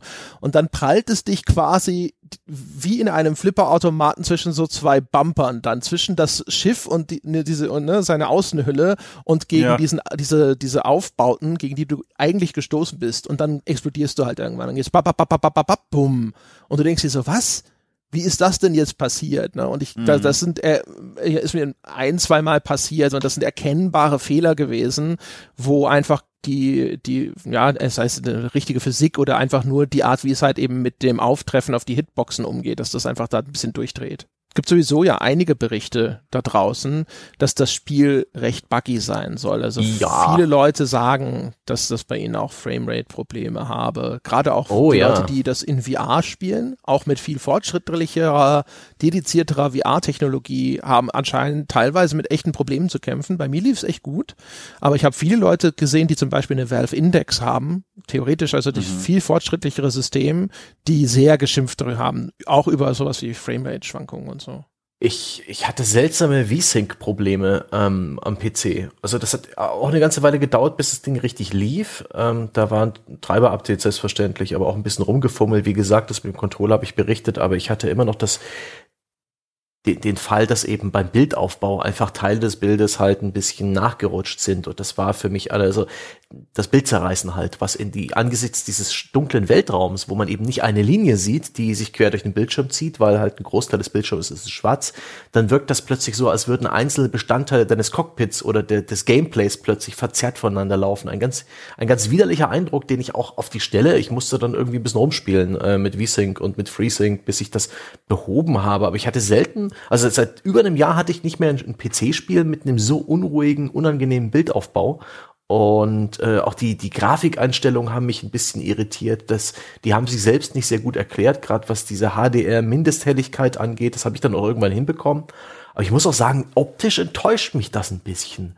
Also insbesondere die Explosionen im Weltraum, gerade wenn so ein großes Schiff explodiert, sehen, die sehen so gewöhnlich aus. Ich habe ich hab da einfach irgendwie mehr Bombast oder so ein bisschen mehr Bullshit erwartet. Also um noch von der PS4 Pro Fassung zu berichten, äh, äh, grafisch übrigens, äh, vielleicht liegt es daran, dass ich auf dem PC einfach keine Spiele spiele, die grafisch pompös aussehen, sondern mehr da äh, Strategiespiele und und Indie-Spiele. Aber hm. ich war sehr glücklich mit der Präsentation auf der Konsole. Das einzige, was ich da für ein Problem hatte, beziehungsweise zwei, Mal war es, dass eine Mission nicht als beendet erkannt wurde. Das war immer mhm. nicht nur nervig, sondern auch sehr awkward, wenn du da eine 20-minütige Schlacht geschlagen hast. Äh, alle jubeln dir zu, die letzten Trümmer des feindlichen Raumschiffs schweben so der Sonne entgegen und dann wird's langsam still und dann sagt keiner mehr was. Und dann, und dann fliegst du da durchs, durchs Weltraum und wirst immer langsamer und fragst dich, wie es jetzt weitergeht. Und dann musste ich immer wieder neu starten. Es waren zwei Missionen unabhängig voneinander und das habe ich jetzt auch schon längere Zeit so nicht mehr erlebt. Aber ansonsten immerhin keine Probleme, die du besch beschrieben hast, Bildzerrfehler oder sowas oder Abstürze. Aber zumindest das. Das ist auch hm. tatsächlich nervig. Ja. Also bei mir hat es insgesamt gut funktioniert. Das sind nur Sachen, die ich irgendwo aus dritter Hand im, im Netz okay. gelesen habe. Ich, ich finde halt, also ja, es ist, es ist für einen EA Star Wars Spiel hatte, hätte ich auch, hätte man mich vorher gefragt, mehr erwartet. Aber jetzt, nachdem ich so diesen Eindruck gewonnen habe, dass das eigentlich eine VR-Produktion ist, bin ich äh, eben aufgrund des, der verschobenen Maßstäbe, die ich in dem Bereich hm. habe, auf dem, was ich da sonst so bekomme, bin ich da eigentlich ganz zufrieden. Es stimmt schon, dass, also am, am enttäuschendsten ist tatsächlich halt das Explodieren von diesen Großkampfschiffen, die mhm. dann auch wirklich wie anno 1999 irgendwann ab einem bestimmten Beschädigungswert ihre komplette Textur auf einen Schlag austauschen. Also das yep. ist dann so ja. brandneuer Sternenzerstörer direkt gerade bei Volkswagen vom Band gelaufen und schnapp eine Sekunde später komplett äh, schwarz überzogener rauchender Sternenzerstörer. Ja. Und das ist natürlich schon ziemlich schwach und die explodieren dann, also sind halt auch so ganz viele von so ganz typische, typischer blasser, semi-transparenter Explosionseffekt und das bricht dann in verschiedene Teile und da ist ein bisschen Gluteffekt drauf und so und das, das sieht schon sehr Double A aus teilweise. Ja. Aber mein größtes Pet Peeve, also irgendwas, was mich an diesem Spiel nervt, als ich es einmal bemerkt habe und es hat nicht aufgehört zu nerven, und es ist grausam wirklich, das regt mich auf. Ähm, du hast ja Co-Piloten, die mit dir rumfliegen. Du fliegst ja in deinem Squad. Und wenn du, meistens musst du, wenn eine Mission beginnt oder so, so verläuft, erstmal dem Squad-Leader folgen. Der ist dann auf deinem Radar markiert, den kannst du auch aufschalten und fliegst ihm einfach hinterher. Deine anderen Squad-Kollegen, das sind dann vielleicht zwei Raumschiffe, die fliegen Informationen mit dir. Und aus irgendeinem Grund wollen die, also sie tun alles dafür, um immer auf derselben Stelle, ja, einer im linken Fensterchen und der andere im rechten Fensterchen mit deinem X-Wing. Und äh, sobald du am Steuerknüppel tippst, lenken die mit. Das heißt, du bist mit denen auf irgendeine seltsame Scripting-Art und Weise verbunden, die überhaupt keinen Sinn ergibt. Also würdest du die mitlenken.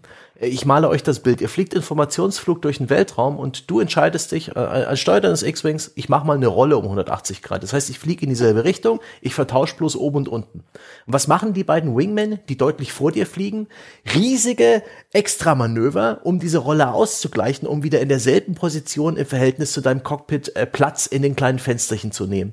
Als mir das einmal aufgefallen ist, ich konnte da nicht mehr wegschauen. Ich hoffe, ich habe euch das Spiel nicht versaut, aber das ist entsetzlich. Das ergibt überhaupt keinen Sinn dass sich andere Piloten ähm, dass sie alles dafür tun, in der Sekunde, wo du dein Raumschiff bewegst, äh, immer wieder in derselben Position im Verhältnis zu deinem Cockpit zu sein. Und das ist, das ist komplett bescheuert. Das hat mich so aufgeregt. Furchtbar. Ich mal das, ich, ich mal das Bild mal noch weiter. Äh, ich habe ja von diesem äh, Flummi-Effekt vorhin berichtet. die machen das auch. Also wenn ich dann gegen das Fl Raumschiff fliege, weil ich einfach in der, in der Anflugsphase mich schon verdrückt habe, ne? Da war ich noch in der Eingewöhnungsphase, ne? Das ist ja, ist ja klar. Äh, und die machen das mit und dann waren wir da drei Flummis äh, auf dem Weg durchs Weltall und das ist halt schon hart. Also klar, das ist natürlich der Extremfall, aber das, was du beschrieben hast, ist mir auch aufgefallen und es ist halt, es ist, sie wollen diesen Effekt aus den Trailern und Filmen reproduzieren, dieses ja. Seite an Seite, ne, reitet man wie Theoden vor Minas Tirith in die Schlacht. Nice, ja. Also, krieg richtig Gänsehaut. ne? Es ist einfach Wahnsinn. Du bist mit deinen Brüdern und Schwestern vereint im Kampfe gegen die Bösen beziehungsweise Guten, aber in der Wirklichkeit Zeit fühlst du dich halt, als wären die irgendwie auf demselben Lolly-Stick wie du aufgereiht und machen halt in etwa nach, was du auch machst. Und das ist halt schade. Das, da, das ist mir auch aufgefallen, das hat mich auch gestört. Gut. Gut, dann bin ich nicht der Einzige. Aber wenn ich mal, wenn wir gerade schon bei diesen Feindteiligkeiten sind, dann will ich auch kurz noch was sagen, was bei Besprechungen generell immer so ein bisschen unter den Tisch fällt, außer es ist extrem schlecht, das Sounddesign. Weil das mhm. finde ich nämlich, um dem mal die optische Präsentation entgegenzuhalten, sehr, sehr gut. Ähm, das war für mich tatsächlich, wenn ich die Augen schließe, wie ein Star Wars-Film. Da klingt alles so, wie ich es erwarte, von den heulenden TIE Fighters bis hin zum Geräusch, wenn ich Energie umlade. Das klingt so richtig nach Arbeit, da strengt sich das Gerät da unter mir richtig an. Das fand ich schön. Also also äh, zumindest das. ja gut, ne, dass die lizenzierten Soundeffekte und Musik und so, das ist immer gut. Ja. Das Einzige, wo es, finde ich, nicht so gut funktioniert hat, ist tatsächlich, wenn du dann nah dran an so ganz großen Strukturen bist, weil da habe ich immer diese Soundeffekte vom, vom Angriff auf den Todesstern im Ohr ne, und diese großen, diese Turbolaser, die man ja auch gerne mal abräumen muss in dem Spiel, die mhm. machen halt immer dieses ne? Und dieses Ding auch, das, dieses Lasergewitter, durch das die in den Filmen häufig fliegen, das ist zwar teilweise da, aber offensichtlich ist da, reagiert diese, diese Simulation nicht dynamisch genug, sondern das ist so beim Anflug drauf, da sieht es noch aus wie so ein richtiges Schlachtfeld. Und dann hinterher hatte ich irgendwie immer das Gefühl, so, ja, die Laser sind da, aber da war es dann häufig so, die Soundkulisse stimmte da für mich nicht so gut. Aber ansonsten war das schon ganz cool. Also und, und apropos ganz cool, um das nicht hinterher wieder die positiven Aspekte zu sehr und hinten runterfallen. Ich fand wirklich die reinen Dogfights in dem Spiel fand ich sehr angenehm. Schon in der Singleplayer-Kampagne. Da ist es ab und zu ein bisschen ärgerlich, wie doof sich die KI anstellt. Die ist manchmal wenn hat sie ein flottes Schiff und so, dann ist sie ein bisschen schwierig zu kriegen oder ist irgendwie gerade so hinter dir und dann ist es echt schwierig, die ein bisschen abzuschütteln. Aber die meiste Zeit fliegen sie dir dann relativ treu doof vor die, vor die Kimme. Ähm, im Multiplayer ist es dann aber endgültig cool gewesen. Und da macht das echt Spaß. Also auch dann versuchen, irgendwelche Wendemanöver zu fliegen. Dann macht's, da gibt's auch äh, diese eine Karte, die bei dieser großen Raumstation spielt zum Beispiel, wo du dann auch in, ins Innere, da gibt's einen großen zentralen Tunnel, der quasi durch diese Raumstation durchführt. Und da kannst du dann auch reinfliegen. Und es ist sehr schön auch zu sehen, wie Leute versuchen, das zu benutzen, um sich da drin zu verstecken, um darin Deckung zu nehmen, dann immer schnell rauszufliegen und irgendjemand jemanden in den Rücken zu fallen. Aber umgekehrt, wenn, wenn du ihnen hinterherfliegst und dann in diesem knappen Tunnel hinter ihnen bist, dann sind sie natürlich schon auf dem Präsentierteller. Ähm, das hat schon echt Spaß gemacht. Also ich habe hinterher gedacht, verdammt, ich hätte es umgekehrt machen sollen und hätte sagen sollen, ich lasse den Singleplayer bleiben oder spiele da nur kurz rein und spiele hauptsächlich den Multiplayer, anstatt wie üblich zu denken, ach, ich habe eh nicht die Zeit, den Multiplayer so lange zu spielen, dass ich darüber ein angemessenes Urteil fällen kann. Ich spiele jetzt erstmal nur den Singleplayer und dann schaue ich in den Multiplayer rein.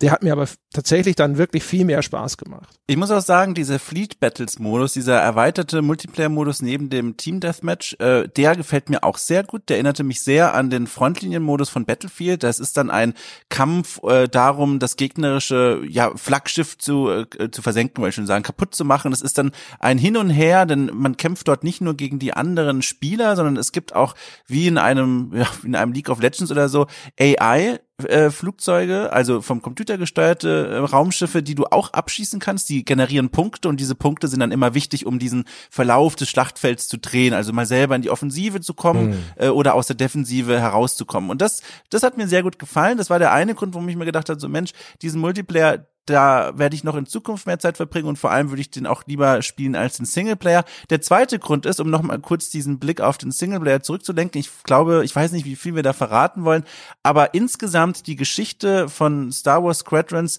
im Einzelspieler, äh, die ließ mich mit einem ganz großen, äh, epischen Meh zurück. Also als ich dann den Abspann sah, dachte ich mir, das war jetzt eine von diesen Geschichten, wo du dich am Ende fragst, warum hat man das eigentlich alles gemacht? Am Ende Ende ist eigentlich, ist, also klar, es sind viele Menschen gestorben, wenn man drüber nachdenkt, viele Dinge sind kaputt gegangen, aber im Grunde ist die Ausgangssituation am Ende eine vergleichbare wie am Anfang. Also das ist da, halt, das ist da, eher eine Gesetz des Lizenzspiels zu einer Filmreihe, ja. Die, äh, die Ereignisse im Spiel dürfen den Kanon nicht mal berühren, ja. Ja, aber daran lag Alles nicht. findet in einem Vakuum daran statt. Daran lag es nicht. Also sogar dieses wir erzählen die Geschichte von einem militärischen Konflikt und am Schluss sind beide, haben sich beide Kriegsparteien eigentlich trotz des Verlustes von Menschenleben kaum irgendwie nach vorne bewegt. Das mhm. kann alles funktionieren.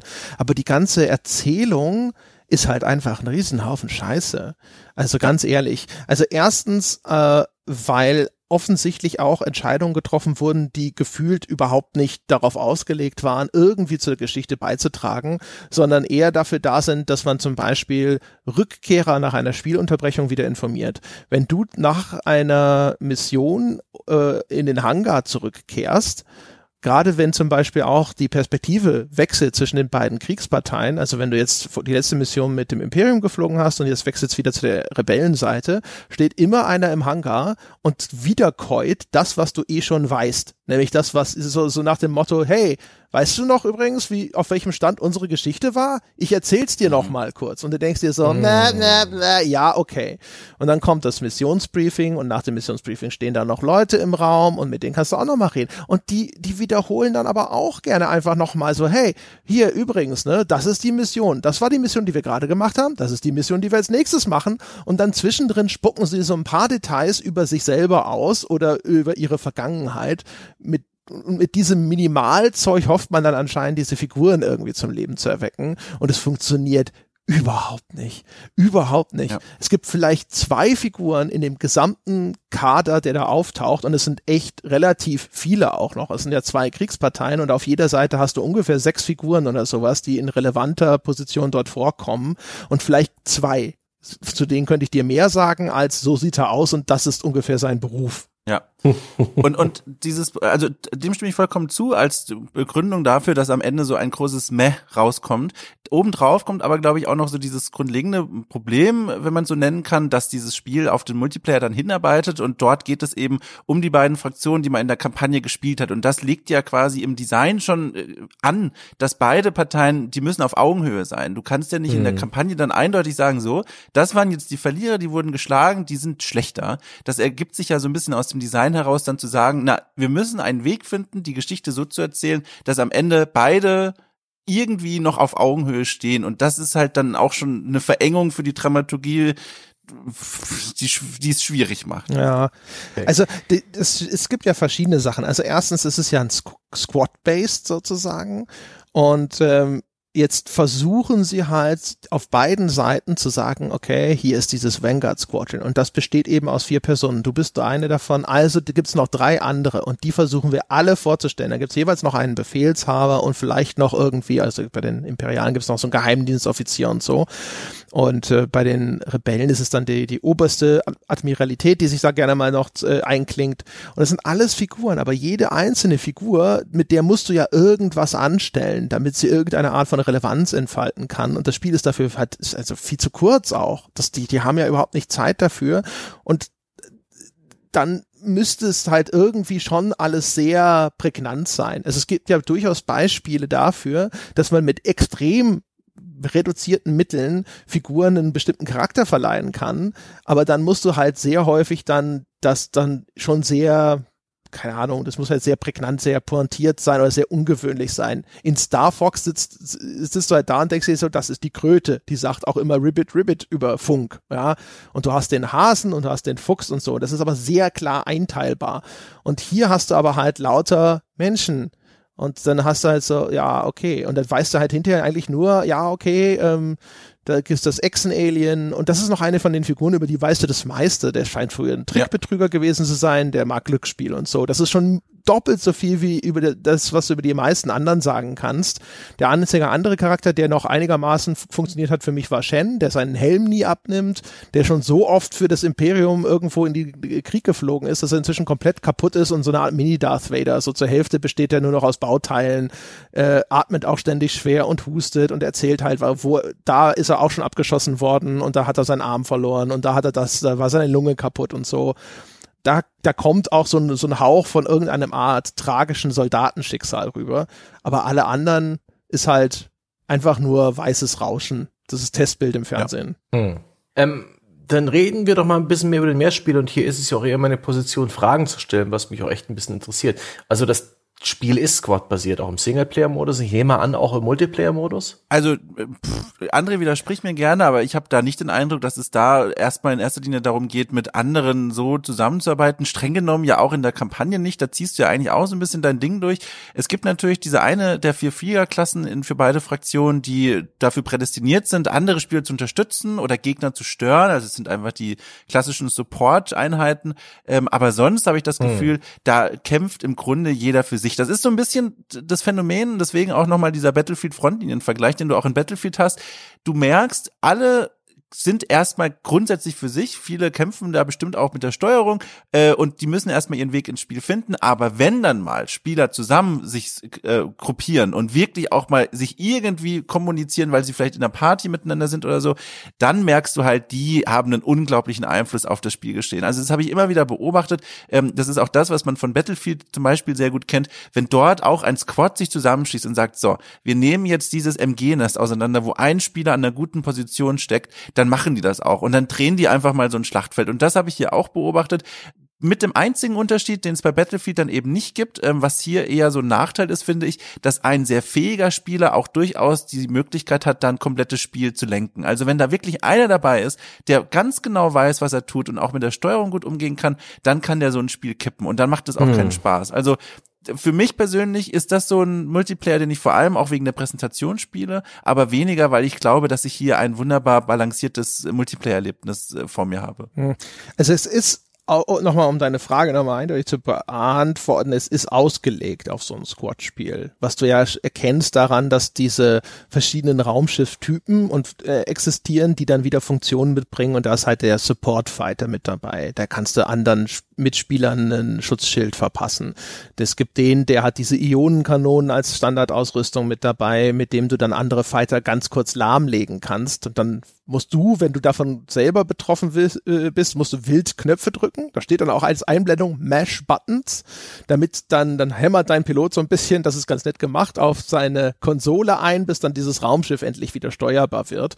Und damit äh, kannst du den sozusagen anderen vorlegen. Ne? Dann bist du der Typ, der den Ball das den, den entscheidenden Pass für das Tor gibt, ja, aber jemand anders macht den dann meistens rein. Das sind die mit den entsprechenden Waffensystemen, die sowas dann schnell abräumen können.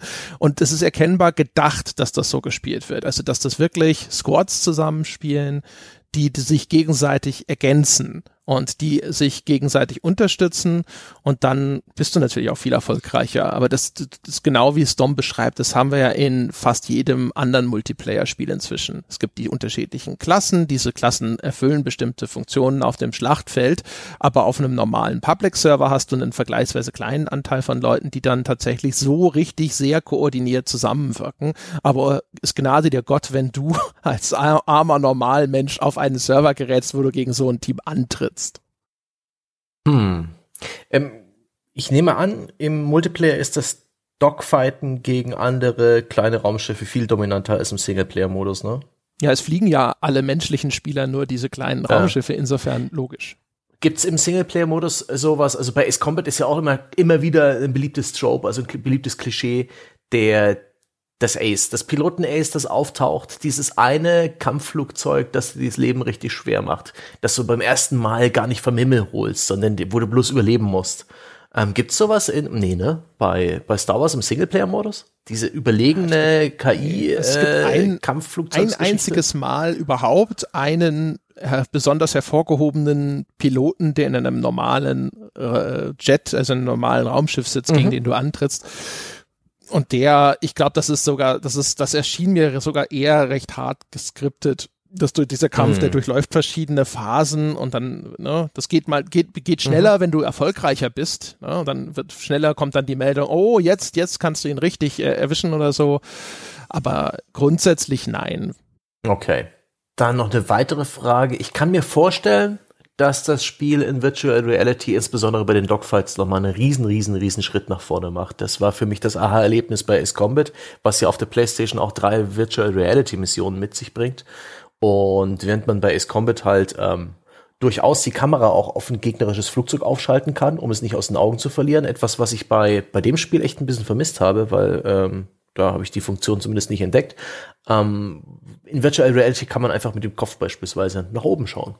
Oder nach hinten oder schräg zur Seite und sozusagen in diesem virtuellen, in dieser virtuellen Glaskanzel des äh, Jets halt äh, wunderbaren Überblick da, darüber haben, wo ist gerade mein Gegner, wie muss ich mein Flugzeug positionieren. Ein echter Augenöffner, der das Spiel in Virtual Reality für mich dramatisch besser gemacht hat. Ich nehme an, hast du den Mehrspieler in VR gespielt, André? Ist das, ist das ein Augenöffner? Hat das eine andere, eine neue Qualität? Es hat in beiden Modi eine andere Qualität. Also Hm. erstens, weil das natürlich schon alles sehr viel natürlicher und bequemer ist. Und weil du tatsächlich, ähm, in dem Spiel hast du ja tatsächlich Situationen, weil du, du diese Schubkontrolle hast, ne? Und dann kann es durchaus sein, dass sowohl du als auch dein Gegner oder dein Gegner tritt vor dir sinngemäß auf die Bremse, nimmt also ganz viel Schub weg. Und dann musst du das auch machen, damit er weiter vor dir bleibt und du nicht einfach an ihm vorbeischießt und er auf einmal eher hinter dir ist. Und dann kommen sich diese Raumschiffe teilweise sogar erfreulich nahe, was ich immer gut finde, weil was ich hasse bei Luftkampfspielen ist, wenn du die Leute nur noch auf drei Kilometer äh, Distanz mit Raketen abballerst. Und ähm, wenn der dann halt so auf einmal fast neben dir ist oder du fliegst wirklich ein Stück an ihm vorbei oder sowas und dann kannst du einfach den Kopf wenden und das nachverfolgen. Äh, das ist schon ein Vorteil. Und der viel größere Vorteil, finde ich zumindest für mein Spielerlebnis, ist aber auch dieses Ausagieren der Spielfantasie, was ja in VR häufig so geil ist. Und es gibt in Star Wars gibt es ja auch in den Filmen Momente, da rauschen diese Jäger an dem Raumschiff vorbei und du siehst, wie äh, die, die Piloten oder die Leute, die in diesen Schützenkanzeln sitzen, dann auch so den Kopf drehen und versuchen nachzuvollziehen, wo die hingeflogen sind. Und das machst du dann in dem Spiel auch ständig. Dann rauscht so ein Jäger über dich hinweg und du schaust noch mal ganz kurz hoch und siehst, wie der da über deiner Pilotenkanzel lang fliegt. Und das fand ich super befriedigend. Das waren wirklich die Momente, wo ich echt das Gefühl hatte, so ja, genau, das ist der eine Moment, wo es wirklich ein Star Wars Film zum Mitspielen Miterleben selber ausagieren ist, weil jetzt äh, habe ich im Kopf auf einmal diese Szenen, ne, gerade wenn äh, das ist in klar hier im, im, im äh, A New Hope, also in dem ersten Originalfilm, wenn dann Lu- Luke da im Millennium Falcon in dieser Schützenkanzel sitzt und dann fliegen auch diese TIE Fighter rum und du siehst auch ständig dieses, uh, diese Orientierungsversuche und da musste ich sofort dran denken, als ich diese Bewegung gemacht habe. Das ist schon ziemlich cool. Apropos TIE Fighter, ich hatte den Eindruck vom äh, normalen Spielen ohne VR-Headset, dass im TIE Fighter wirklich bloß ähm, nach vorn Glas verbaut ist, also ein Fenster nach vorn. Und dass es total störend ist, wenn man sich halt umschauen will, wo die Gegner sind und da ist plötzlich eine Wand. Ja, So, das ist jetzt super spannend. Äh, Entschuldigung, André, ich woll, wollte da jetzt nicht reinrutschen. Bitte. Äh, nur zu. Ich habe okay. ja lange Ich- ich- monologisiert schon. Weil äh, das habe ich mir ja auch aufgeschrieben. Das finde ich nämlich mal sehr interessant. Denn die sind ja, das haben wir ja schon so ein bisschen auch immer wieder angerissen, die Cockpits sind ja wirklich, die wirken wirklich wie aus dem Star Wars-Universum gegossen. Die, die fangen diesen, diese Ästhetik ein, die fangen auch die Funktion ein.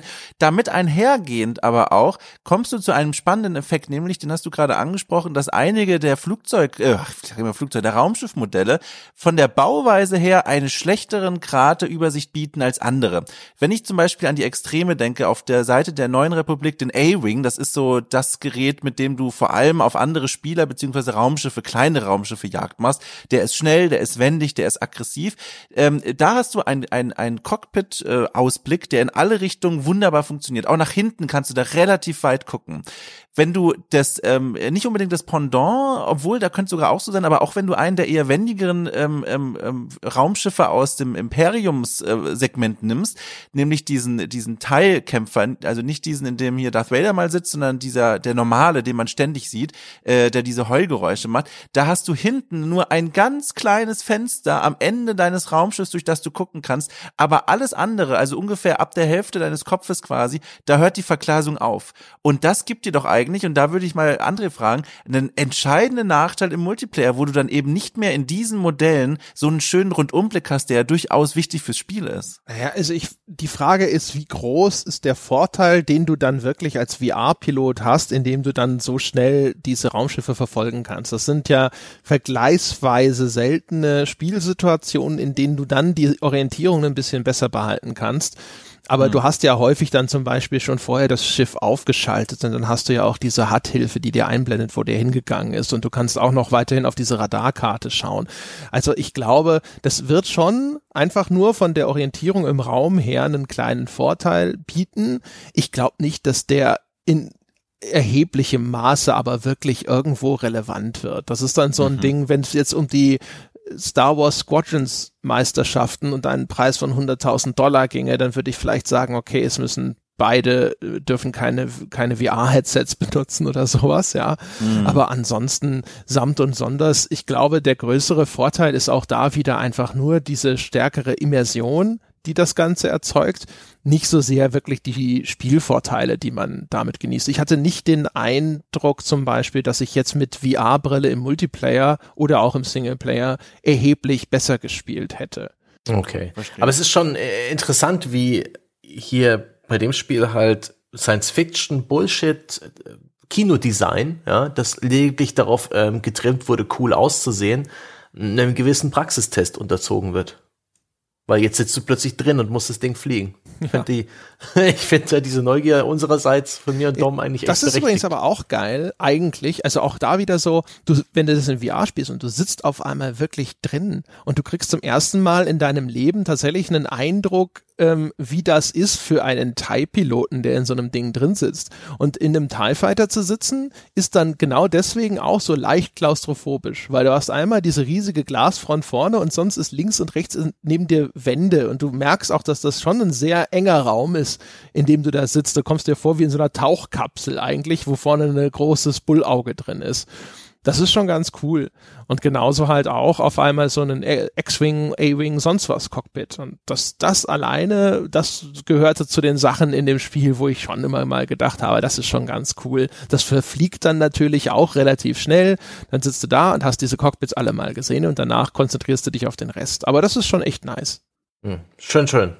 Also die, ähm, die Fanfantasie, abgesehen davon, dass die Story jetzt ein bisschen mehr bleibt, die erfüllt das Spiel ja schon irgendwie. Zu einem Grad es hat die Sounds, ne? es hat ja, die Sides. Die Sounds, genau, die Sounds, die Sides und so weiter. In den Filmen sind diese Raumkämpfe halt so krass dynamisch, ne? Und in dem Spiel ist da, die manöv manövriert sich dieser Raumjäger dann schon eher ein bisschen behäbig. So von dem Gefühl her, ne? Also bis so einen, also wenn du nicht dieses Driftmanöver machst, bist du dann mal wirklich so eine, eine richtige Kurve, eine 180-Grad-Kurve geflogen, bist du da sowas, das ist schon so schieb, ne? Da hast du schon ab und zu das mhm. Gefühl so, boah, oder was ich schon gesagt habe, dass das Geschwindigkeitsgefühl nicht so richtig da ist. Oder auch das Spektakel inmitten einer großen Raumschlacht zu sein, das ist eher wechselhaft, das funktioniert stellenweise gut und dann irgendwann mal zwischendrin dann das sind halt so Sachen, die in einem Film natürlich nicht vorkommen. Ne? Dieses, jetzt fliegst du halt einfach nur dahin, also im Multiplayer zum Beispiel, wenn du stirbst, dann spawnen sie dich immer in durchaus respektablen Abstand von den anderen so im, ich glaube, so in Spielmessungen so 3000 Meter entfernt oder so, was auch immer das für eine, für eine Maßeinheit dort sind, ist, mit der man da dort operiert wird. Und das heißt, es dauert ungefähr so, weiß ich nicht, schon vielleicht so 10 Sekunden oder so, bis du dann wirklich wieder am ersten Gegner dran bist. Und auch, kommt auch natürlich ein bisschen drauf an, bewegen die sich auf dich zu oder nicht. Und das ist halt, das ist halt so, so Downtime immer mal wieder dazwischen. Und da passiert dann halt relativ wenig. Und das Pacing hm. von den Multiplayer-Runden ist eh finde ich ein bisschen äh, weil es gibt dir sehr viel Zeit vor, bevor die Runde losgeht. Da sind also die, die Spieler sind schon alle da und dann gibt es dir, ich glaube, zwei Minuten oder sowas, um dein Loadout einzustellen und deinen Piloten zu customizen und was auch immer man dann sonst zwischendrin in so einer Lobby machen kann. Und das ist schon eine echt lange Zeit. Und am Ende der ja. Runde, dann gibt's anscheinend, außer ich hätte es übersehen, keine Möglichkeit, dass diese gleiche Gruppe von Leuten jetzt sagen könnte, okay, wir spielen einfach nochmal. Also ich habe ja, ja, ja. also ich habe viel dieses das, Quick Match benutzt, Dom. Also ich weiß nicht, wie das hast du das es gibt's nicht, oder? Nee, nee, genau, das ist mir auch aufgefallen. Man wird automatisch ins Menü rausgeworfen. Ja. Man kann entweder den den Countdown abwarten oder man beschleunigt. Das fand ich auch interessant. Das kann ich mir ehrlich gesagt vom Fleck weg nicht erklären, aber immerhin den Weg dorthin kann ich mir erklären. Da war offensichtlich der Gedanke dabei, naja, wenn die Spieler da zusammenkommen, die haben natürlich alle ein Mikro und die wollen ja auch alle miteinander reden und sich erstmal absprechen. Deswegen geben wir denen genug Zeit, ihr, ihr Squad so zusammenzubauen. Aber die Realität sieht halt natürlich anders aus. Entweder schweigen sich alle an und warten oder man hört halt irgendwie Baby schreien oder irgendwelche Sprachen, die ja, man nicht kennt. Aber die, die Emotes werden durchprobiert von Ja, genau. Aber das, das, das wird halt nicht genutzt. Bei For Honor übrigens gab es das in den Anfangstagen auch. Da gab es eine relativ lange Vorlaufzeit, wie bei vielen anderen Multiplayer-Spielen wahrscheinlich auch, dass du Zeit hattest, theoretisch dich abzusprechen. Da wurde dann, äh, äh, da konnte man miteinander kommunizieren, da konnte man die Loadout festlegen und dann haben sie das ziemlich schnell runtergekürzt, die Zeit, weil die Daten offenbar gezeigt haben, es macht halt einfach keiner. Ja. Äh, und das ist, glaube ich, hier ein ähnliches Phänomen. Ja, also ich finde es halt echt merkwürdig, dass das Spiel halt momentan sagt, okay, ihr habt jetzt eine Partie gespielt, das war's. Jetzt wird komplett dieser Server aufgebrochen. Alle gehen ja. wieder zurück und suchen sich jetzt alle einen neuen Server. Vielleicht landet ihr im gleichen, vielleicht auch nicht. Und diese neue hm. Serversuche, die da hat bei mir, ich habe aber jetzt viel tagsüber gespielt, was ja meistens nicht ganz ideal ist, die hat schon recht lange gedauert. Also 30 Sekunden bis 60 Sekunden. Das heißt also, zwischen also das ist immer so wirklich so fast zwei, also zwei Minuten Wartezeit, bevor es endlich losgeht, weil es gibt immer einen, der nicht auf Ready drückt. Theoretisch könnte es schneller sein, wenn alle sich als Start klar erklären würden, aber das passiert einfach fast nie. Und dann spielst du, dann fliegen wir alle raus, suchen uns alle einen neuen Server, dann warten wir wieder diese ganze Zeit und dann geht endlich die nächste Partie los und das fand ich super mühsam. Ja, also die, ich kann jetzt nur berichten, äh, PS4 Pro tagsüber abends ging ein bisschen fixer alles, aber klar, äh, Pacing ist da irgendwie seltsam. Ja. Und ich meine, es ist ja, es ist ja Crossplay, also theoretisch, es ja. kann eigentlich, theoretisch kann es nur von der Zeit abhängen. Ja. Ist der Mehrspieler generell so in seinem Umfang eine runde Sache, in dem, äh, was du freischalten kannst, was die Customization angeht, was Maps und Spielmodi angeht?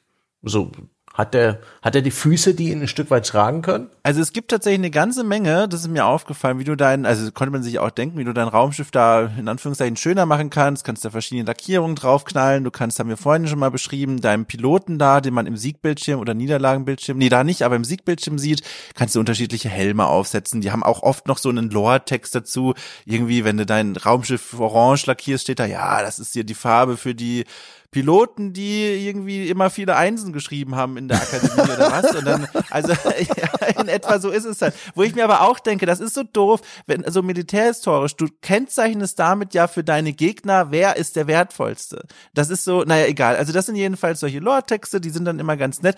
Äh, das ist so das eine. Du kannst diese optischen äh, äh ja, Klüngeleien freischalten mit gespielten Spielen. Da gibt's dann eine eigene Währung für.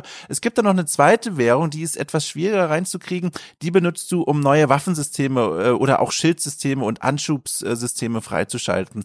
Und was mir da aufgefallen ist, ist, dass du für jedes Schiff wirklich eigene Progression hast. Das heißt, wenn du sagst, so, ich spiele jetzt gerade total gerne den TIE Interceptor, der, der super ist im Duftkampf gegen andere Schiffe, dann hole ich mir da ein neues Waffensystem. Das sind dann so kleinere Sachen. Also so, ich habe jetzt eben nicht mehr diesen Standard-Laserschuss, der einfach so piu, piu, piu, piu, piu macht, sondern jetzt habe ich so einen, so einen typischen Dreifachschuss, so ein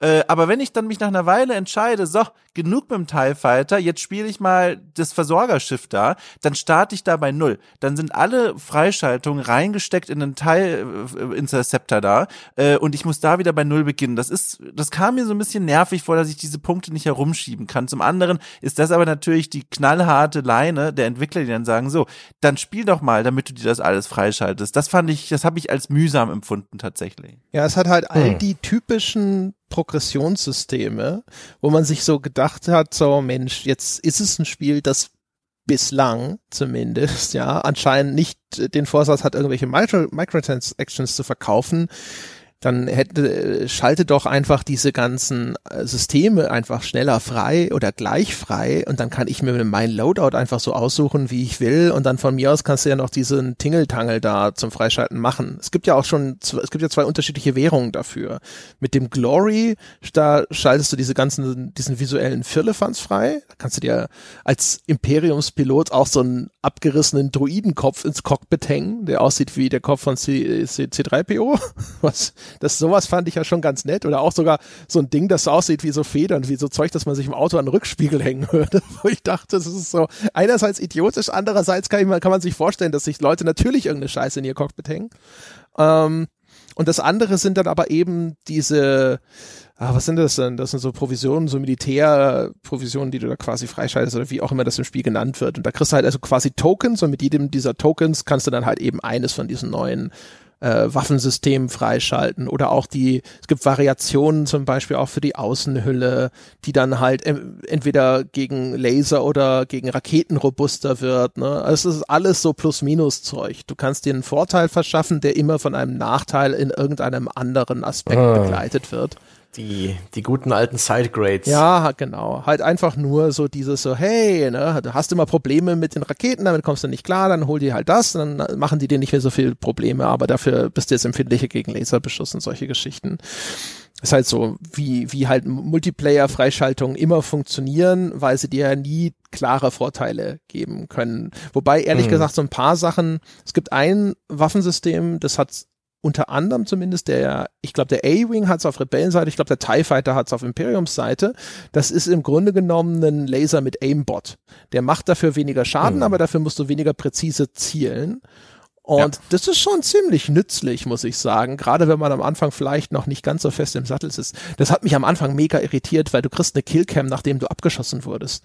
Und dann siehst du halt, äh, wenn Leute mit diesem Laser ausgerüstet waren und dich runtergeholt haben, dann denkst du die ganze Zeit so, der zielt doch überhaupt nicht in meine Richtung. Wieso hat er mich denn getroffen? Was ist denn das? Ist das Server-Lag? Das kann doch alles nicht sein. Und dann hinterher fällt dir ein, so, ach ja, stimmt, es gibt dieses eine Ding, wo du dann auch wie in einem Shooter auf einmal nicht mehr dieses kleine pointierte Fadenkreuz hast, sondern wie im Shooter mit einer Shotgun einfach so einen großen Zielkreis. Gibt's die Killcam in der Ego-Ansicht des Gegnerpiloten dann? Gibt auch, okay. glaube ich, es gibt auch in einem der Multiplayer-Modus gibt es auch die Möglichkeit, während du auf deinen Respawn wartest, in der, äh, in der Third Person tatsächlich mal das Geschehen zu beobachten. Ui. Also dann, aber das ist ja ganz furchtbar. Also das sieht ganz schlimm aus, weil du dann den Eindruck hast, wie beim ersten Mario Kart, die Raumschiffe bewegen sich nicht, sondern das Universum bewegt sich. Das ist ein ganz komischer Effekt, weil die Kamera fest geankert ist auf das Raumschiff, auch drehbar.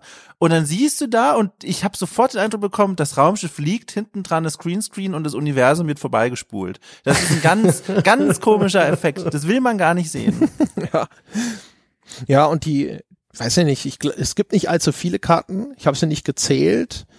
Ich fand das okay. Also ich habe ja sowieso ja. eigentlich am liebsten einfach diese Dogfights gespielt und auch wenn es nett ist, wenn da sowas ist wie das, was ich vorhin da erzählt habe mit dieser großen Station und so, aber ich fand eigentlich echt einfach frei im Weltraum rumfliegen, äh, versuchen äh, Gegner abzuschütteln, ne, an, versuchen andere irgendwie rechtzeitig ins Fadenkreuz zu bekommen, ungeduldig zu, anzufangen zu tippeln, wenn de, die Ausschaltung der Rakete wieder zu lange dauert und sowas. Das fand ich am coolsten. Das hat mir am meisten Spaß gemacht. Ich habe auch am meisten deswegen diesen Dogfight-Modus gespielt, der ja im Grunde genommen ein Team-Deathmatch ist.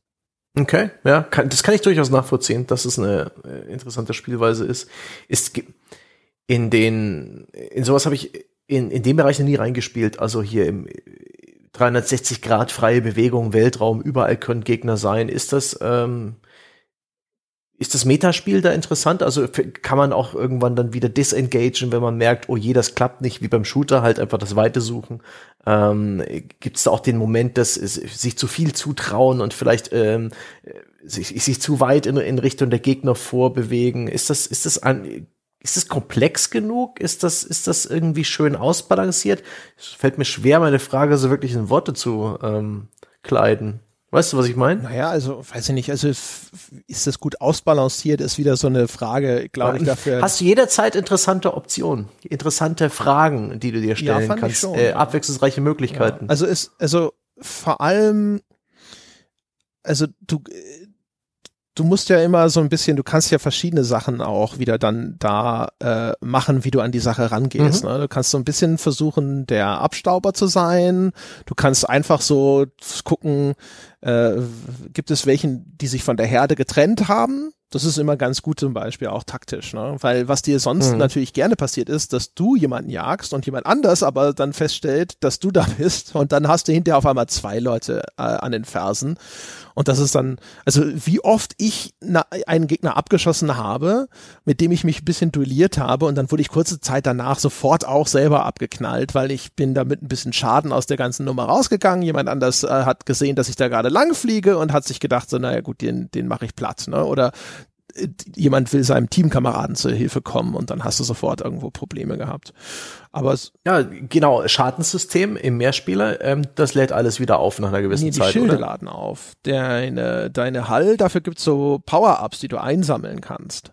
Da fliegen so, so, so. große grüne Reparaturringe dann äh, auf der Karte rum. Oder du okay. hast einen deiner wertvollen Slots für Fähigkeiten eingesetzt, um so eine Reparaturfähigkeit mit Cooldown genau, zu stimmt, haben. Das, auch das ist eine Möglichkeit. Als, als Perk auch noch. Genau, und auch da gibt's dann wieder, das interagiert dann auch, finde ich, ganz schön mit diesen Upgrades oder Sidecrades, die wir schon angesprochen haben. Man kann dann auch Schilde zum Beispiel ausrüsten, die sich nicht wieder aufladen. Oder welche, die, ja, die, die, sehr langsam die, sind, aber dafür genau, gleich genau. erstmal mehr aushalten. Okay, das, nee, nee, da, da merke ich jetzt, also das ist durchaus, ähm, da sind genügend Stellschrauben, dass man sowohl außerhalb des Spiels, wenn es ums Loadout geht, als auch in den Matches echt viel viele Optionen hat und äh, taktische Entscheidungen und, und strategische Entscheidungen treffen muss und sowas mhm. und auch ein bisschen Reflexe. Ja, Klingt nach einer gut. Zeit merkst du dann halt zum Beispiel, das ist natürlich auch schon echt ganz cool, nach einer Zeit merkst du da sehr eindeutig auch, was können denn diese unterschiedlichen Raumschiffklassen? Und dann ja. Merkst du schon so, oh, das ist ein A-Wing, ah, die sind sehr schnell, ich fliege vielleicht gerade was Langsames, mit dem möchte ich mich gar nicht anlegen, weil dann schwirrt er mhm. um mich rum wie so eine lästige Mücke und ich kriege den nicht zu fassen und das ist scheiße, das will ich nicht. Und solche Sachen, das ist dann schon ganz cool. Ne? Und währenddessen dann so diese U-Wings, die sind relativ groß und robust, die halten schon ein bisschen was aus, ne? aber dafür sind sie auch große Ziele. Und dann denkst du dir so, ja, das ist genau, das ist, das, der macht jetzt nicht solche Mätzchen, wo ich ihn ständig aus dem Fadenkreuz verliere und dann stresst er mich nur zu Tode. Ähm, das ist alles echt ganz, ganz nett. Und ansonsten, ja, also das ganze Kartendesign ist ganz cool. Abgesehen davon übrigens, dass der, die, die letzte Mission gefühlt auf äh, der ersten, ich glaube der allerersten Multiplayer-Karte von Star Citizen spielt. oh. Wer das gesehen hat damals, es gibt bei Star Citizen so eine Map, ich weiß nicht mehr, wie die hieß, Broken Star, irgend sowas, keine Ahnung. Und es ist wirklich fast das gleiche Szenario. Die Herleitung, warum da so ein Planet halb kaputt ist, das ist in den beiden Universen, glaube ich, unterschiedlich. Aber ich habe gedacht, so, es sieht voll aus wie diese erste Arena Commander Map damals. Also, lass uns nicht über die letzte Mission sprechen. Das war alles ganz schlimm. ja, das war. Ich habe in der letzten Mission tatsächlich hinterher ähm, das ist vielleicht auch noch ganz interessant zu erwähnen. Ich habe hinterher auf Pilot, äh, von Pilot, das ist so der Standardschwierigkeitsgrad, habe ich auf den den nächst niedrigeren geschaltet und das ist aber der Story-Modus. Mhm. Weil mir die letzte Mission so auf den Sack gegangen ist und ich dachte, ich will das jetzt einfach nur fertig spielen. Ich habe eigentlich eh schon gesehen, was ich sehen wollte. Ich, ich hatte, habe schon eine ganz klare Meinung zu dem Titel. Und, äh, und dann musste ich aber feststellen, der Sprung zwischen diesen beiden Schwierigkeitsgraden ist ja. halt asozial groß. Das ist von ja, ja. richtig ordentlich anspruchsvoll, wird umgeschaltet zu komplett Schwimmflügel Baby-Modus. Wobei du musst ja auch sagen, du schaltest natürlich dann gerade in der letzten Mission der Kampagne um. Das ist natürlich, auch das spielt nochmal rein, aber ich muss es dir auch, also stimmt vollkommen, ich habe nämlich das Spiel ja nochmal von vorne gestartet, weil ich wissen wollte, wie das im Story-Modus ist. Und das stimmt aber wirklich, der ist wirklich sehr leicht. Das ist ja auch in Ordnung, aber es fehlt so einer dazwischen. Ja. Zwischen Story und Pilot, da fehlt was. Aber dafür gibt es über Pilot noch zwei, glaube ich. Und die, also da kann man sich, glaube ich, schon dann reinfuchsen. Die sind dann auch echt schwierig. Also schwierig im Sinne von, du verträgst weniger Schaden, Gegner schießen besser und solche Dinge. Ja, also bin mir sicher, dass da durchaus die Skill-Ceiling ist, da ist noch sehr viel Luft nach oben. Ja, ja. ja. Nur, ähm, ja. Aber ich war halt echt ähm, überrascht, also auch. Das hat am Schluss dann halt wirklich gesagt, so, so jetzt drehe ich den Anspruch echt nochmal hoch. Und Voll. ich so, uh, okay. Und das Inwiefern ist denn die, die letzte Mission? Ist sie einfach nur bockschwer oder ist sie auch doof designt? Ist sie unfair? Ist sie blöd? Bei mir war es wieder so ein Fall von, ich verstehe gerade nicht, warum das so scheiße läuft. Weil es halt auch wieder so ein Kampf ist gegen ein großes Schlachtschiff und so. Und ich saß so da und habe die ganze Zeit nur gedacht, ich weiß nicht, ob ich scheitere, weil ich nicht gut genug bin die ganze Zeit vorher war ich. Ich konnte die, das, was die Missionen vorher von mir verlangt haben, bis auf diese Geschichte mit den Minen, wo ich nicht so richtig immer geschnallt habe, wo das ist, aber das habe ich ja dann auch hinten hingekriegt. Und ich habe immer gedacht, eigentlich bin ich super klargekommen. Viele von, auch von den späteren Missionen habe ich relativ gut und einfach bewältigt. Und dann war das auf einmal so bockschwer und ich habe gedacht, ist das ein Sprung im Schwierigkeitsgrad? Gibt es irgendein System, was ich nicht verstehe? Also ich, entweder gab es etwas, was ich hätte machen sollen, was ich äh, nicht äh, schon internalisiert hatte, also wo ich wusste, das muss man an dieser Stelle machen, damit man da nicht zu viel hm. Schaden nimmt. Oder keine Ahnung, irgendwas in der Art wird es schon gewesen sein. Naja, passiert. Ärgerlich, ne? Wenn die letzte Mission reihenweise Spieler rausschmeißt. Ja, das gut, hätte denen ja, auffallen sollen. War ja auch nicht so, dass der Weg dorthin ein Triumph äh, war. Das war dann noch für mich die Krone. Also seid ihr alle dahin gestolpert? Seid ihr alle mit, mit aufgeschlagenen Knien bereits in der letzten Mission aufgetaucht? Bei mir war das echt so eine Schwankung. Es war am Anfang, habe ich, ist natürlich am Anfang des Spiels ist es mal los und dann du kommst da schon irgendwie durch, so mit Hängen und Würgen und denkst dir so, ja alles klar, okay, geschafft, ne, das habe ich gut gemacht, klopf, klopf. Und dann hatte ich zwischendrin aber echt so eine Phase, wo ich dachte so, okay, ich hab's jetzt gerafft, ich hab das jetzt drauf, ich komme hier super. Dann, dann hatte ich es gibt immer Boni, die du bekommst, so kleine Extra-Medaillen, wenn du es im ersten Versuch schaffst und unter einer bestimmten Zeit und so. Und ich habe dann, hatte ich so mal, dann ging es los, dass ich so ein, zwei Missionen mal mit ganz vielen Medaillen durchgespielt habe. So im ersten Versuch alles zip zap und äh, unter dem Zeitlimit und habe gedacht, so Mensch, ja, ist doch super. Jetzt, ich bin hier, ich bin doch der König der Lüfte sozusagen. Und äh, nach hinten raus, dann war es dann wieder so, dass dann ab und zu Sachen eher so ein bisschen mit Hängen und Würgen über die Ziellinie gerettet wurden. Und diese letzte Mission war dann halt so, da kam ich mir vor, ähm, wie das habe ich, also als ich habe ja mal ein Semester Informatik studiert und da gab es unter anderem auch Mathematik. Und dann kam ich in den Mathekurs rein und ähm, ich weiß nicht mehr genau, worum es ging. Auf jeden Fall, der Dozent in dem Mathematikkurs fing an und sagte, Sie kennen das ja alles noch vom Abi. Und ich so, Moment, Moment, mein Abi ist lange her. Ich habe vorher schon zwei Jahre Jura studiert, so in, in Gedanken. Und dann hier, äh, es war irgendwas mit, mit, mit Matrizen oder sowas. Und ich so, fuck, ich habe keine Ahnung, wovon der Mann redet. Ich habe das gefühlt noch nie in meinem Leben gehört. Ich hatte doch auch nur Mathe-Grundkurs auf, de, auf dem Gymnasium. Was wollt ihr denn alle von mir? Und so ging es mir in dieser letzten Mission. Ich hatte das Gefühl, da werden auf einmal Kenntnisse vorausgesetzt, die überhaupt nicht vorhanden sind, die ich fünf Missionen vorher hätte erwerben sollen, von dem das Spiel dachte, das hätte ich schon alles geschnallt, aber das war nicht der Fall. Ja, das bei mir auch. Äh, ersetze einfach, also Mathe stimmt weiterhin äh, durch andere Fächer, die ich belegt habe. Und dann obendrauf noch der, der auf so einer narrativen Ebene der Gedanke, ohne da jetzt irgendwas zu verraten. Aber also das ist ja hier offenbar, das ging aus unserer Beschreibung schon hervor, ein wirklich, also ein, ein erfahrener Pilot, jemand, der es gut kann, der mir hier Probleme bereitet. Warum, also, warum hat er sich nicht vorher schon mal eingeschaltet äh, und hat da ein bisschen was geholfen seinen Leuten da? Das waren so auch auf so einer narrativen Ebene, um da nur am Eisberg zu kratzen, ganz weit oben auf der Spitze, äh, wo ich mir dachte, also das ist jetzt, da wollten sie noch mal einen Bosskampf. Da haben sie mir noch mal einen Bosskampf hingegeben und äh, äh, äh, ja. Ja, so war das. Nun denn, ja, so unterm Strich, Kay ist. ist das eine Frage oder eine Aussage? Also ich hatte ja. Spaß mit dem Ding in VR. Also ich glaube, die einzige echte Empfehlung, die ich aussprechen könnte, wäre tatsächlich, wenn man das in VR spielen möchte und wenn man auch einen gewissen Hang zu dem Star Wars Universum hatte. Ich glaube, dafür ist es gut. Und ich hatte zwar in der jetzt habe ich jetzt nicht wirklich ewig gespielt in den paar Stunden Multiplayer, da hatte ich schon durchaus auch meinen Spaß, aber auch da, ich würde mich hier nicht unbedingt sonst so eine direkten Empfehlung durchringen. Aber was VR mhm. angeht, fand ich schon cool genug. Ja, an dem schließe ich mich an. Ich glaube, das Spiel muss genossen und gespielt werden mit einer VR-Brille, wenn möglich, wenn die vorhanden ist. Ich habe es ja ohne gemacht. Äh, da hat mir die Kampagne viel Schmerzen bereitet, angefangen von, Inszen von der Inszenierung, die sich dann ergibt durch diese VR-Fokus, wie das produziert wurde, bis hin zum Writing selbst, das wirklich also schwierig, nicht gut ist.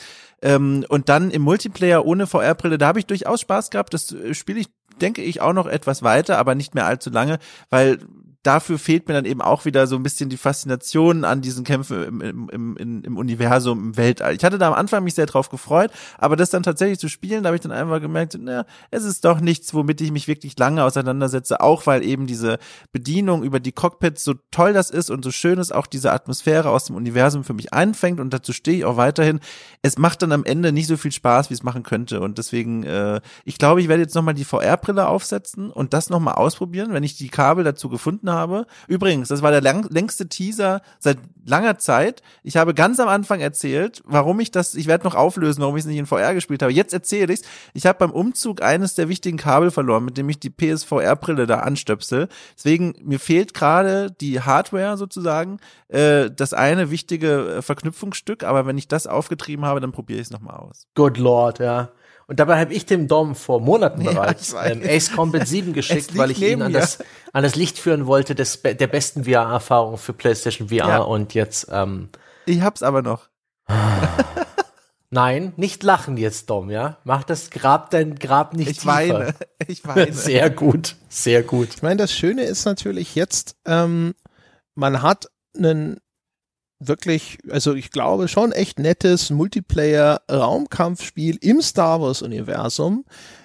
Diese ganzen VR-Titel, zumindest jetzt in dem im äh, Universum der Oculus Quest, sind eh alle ziemlich ordentlich bepreist. Die Spiele sind meistens eh um die 30 Euro teurer.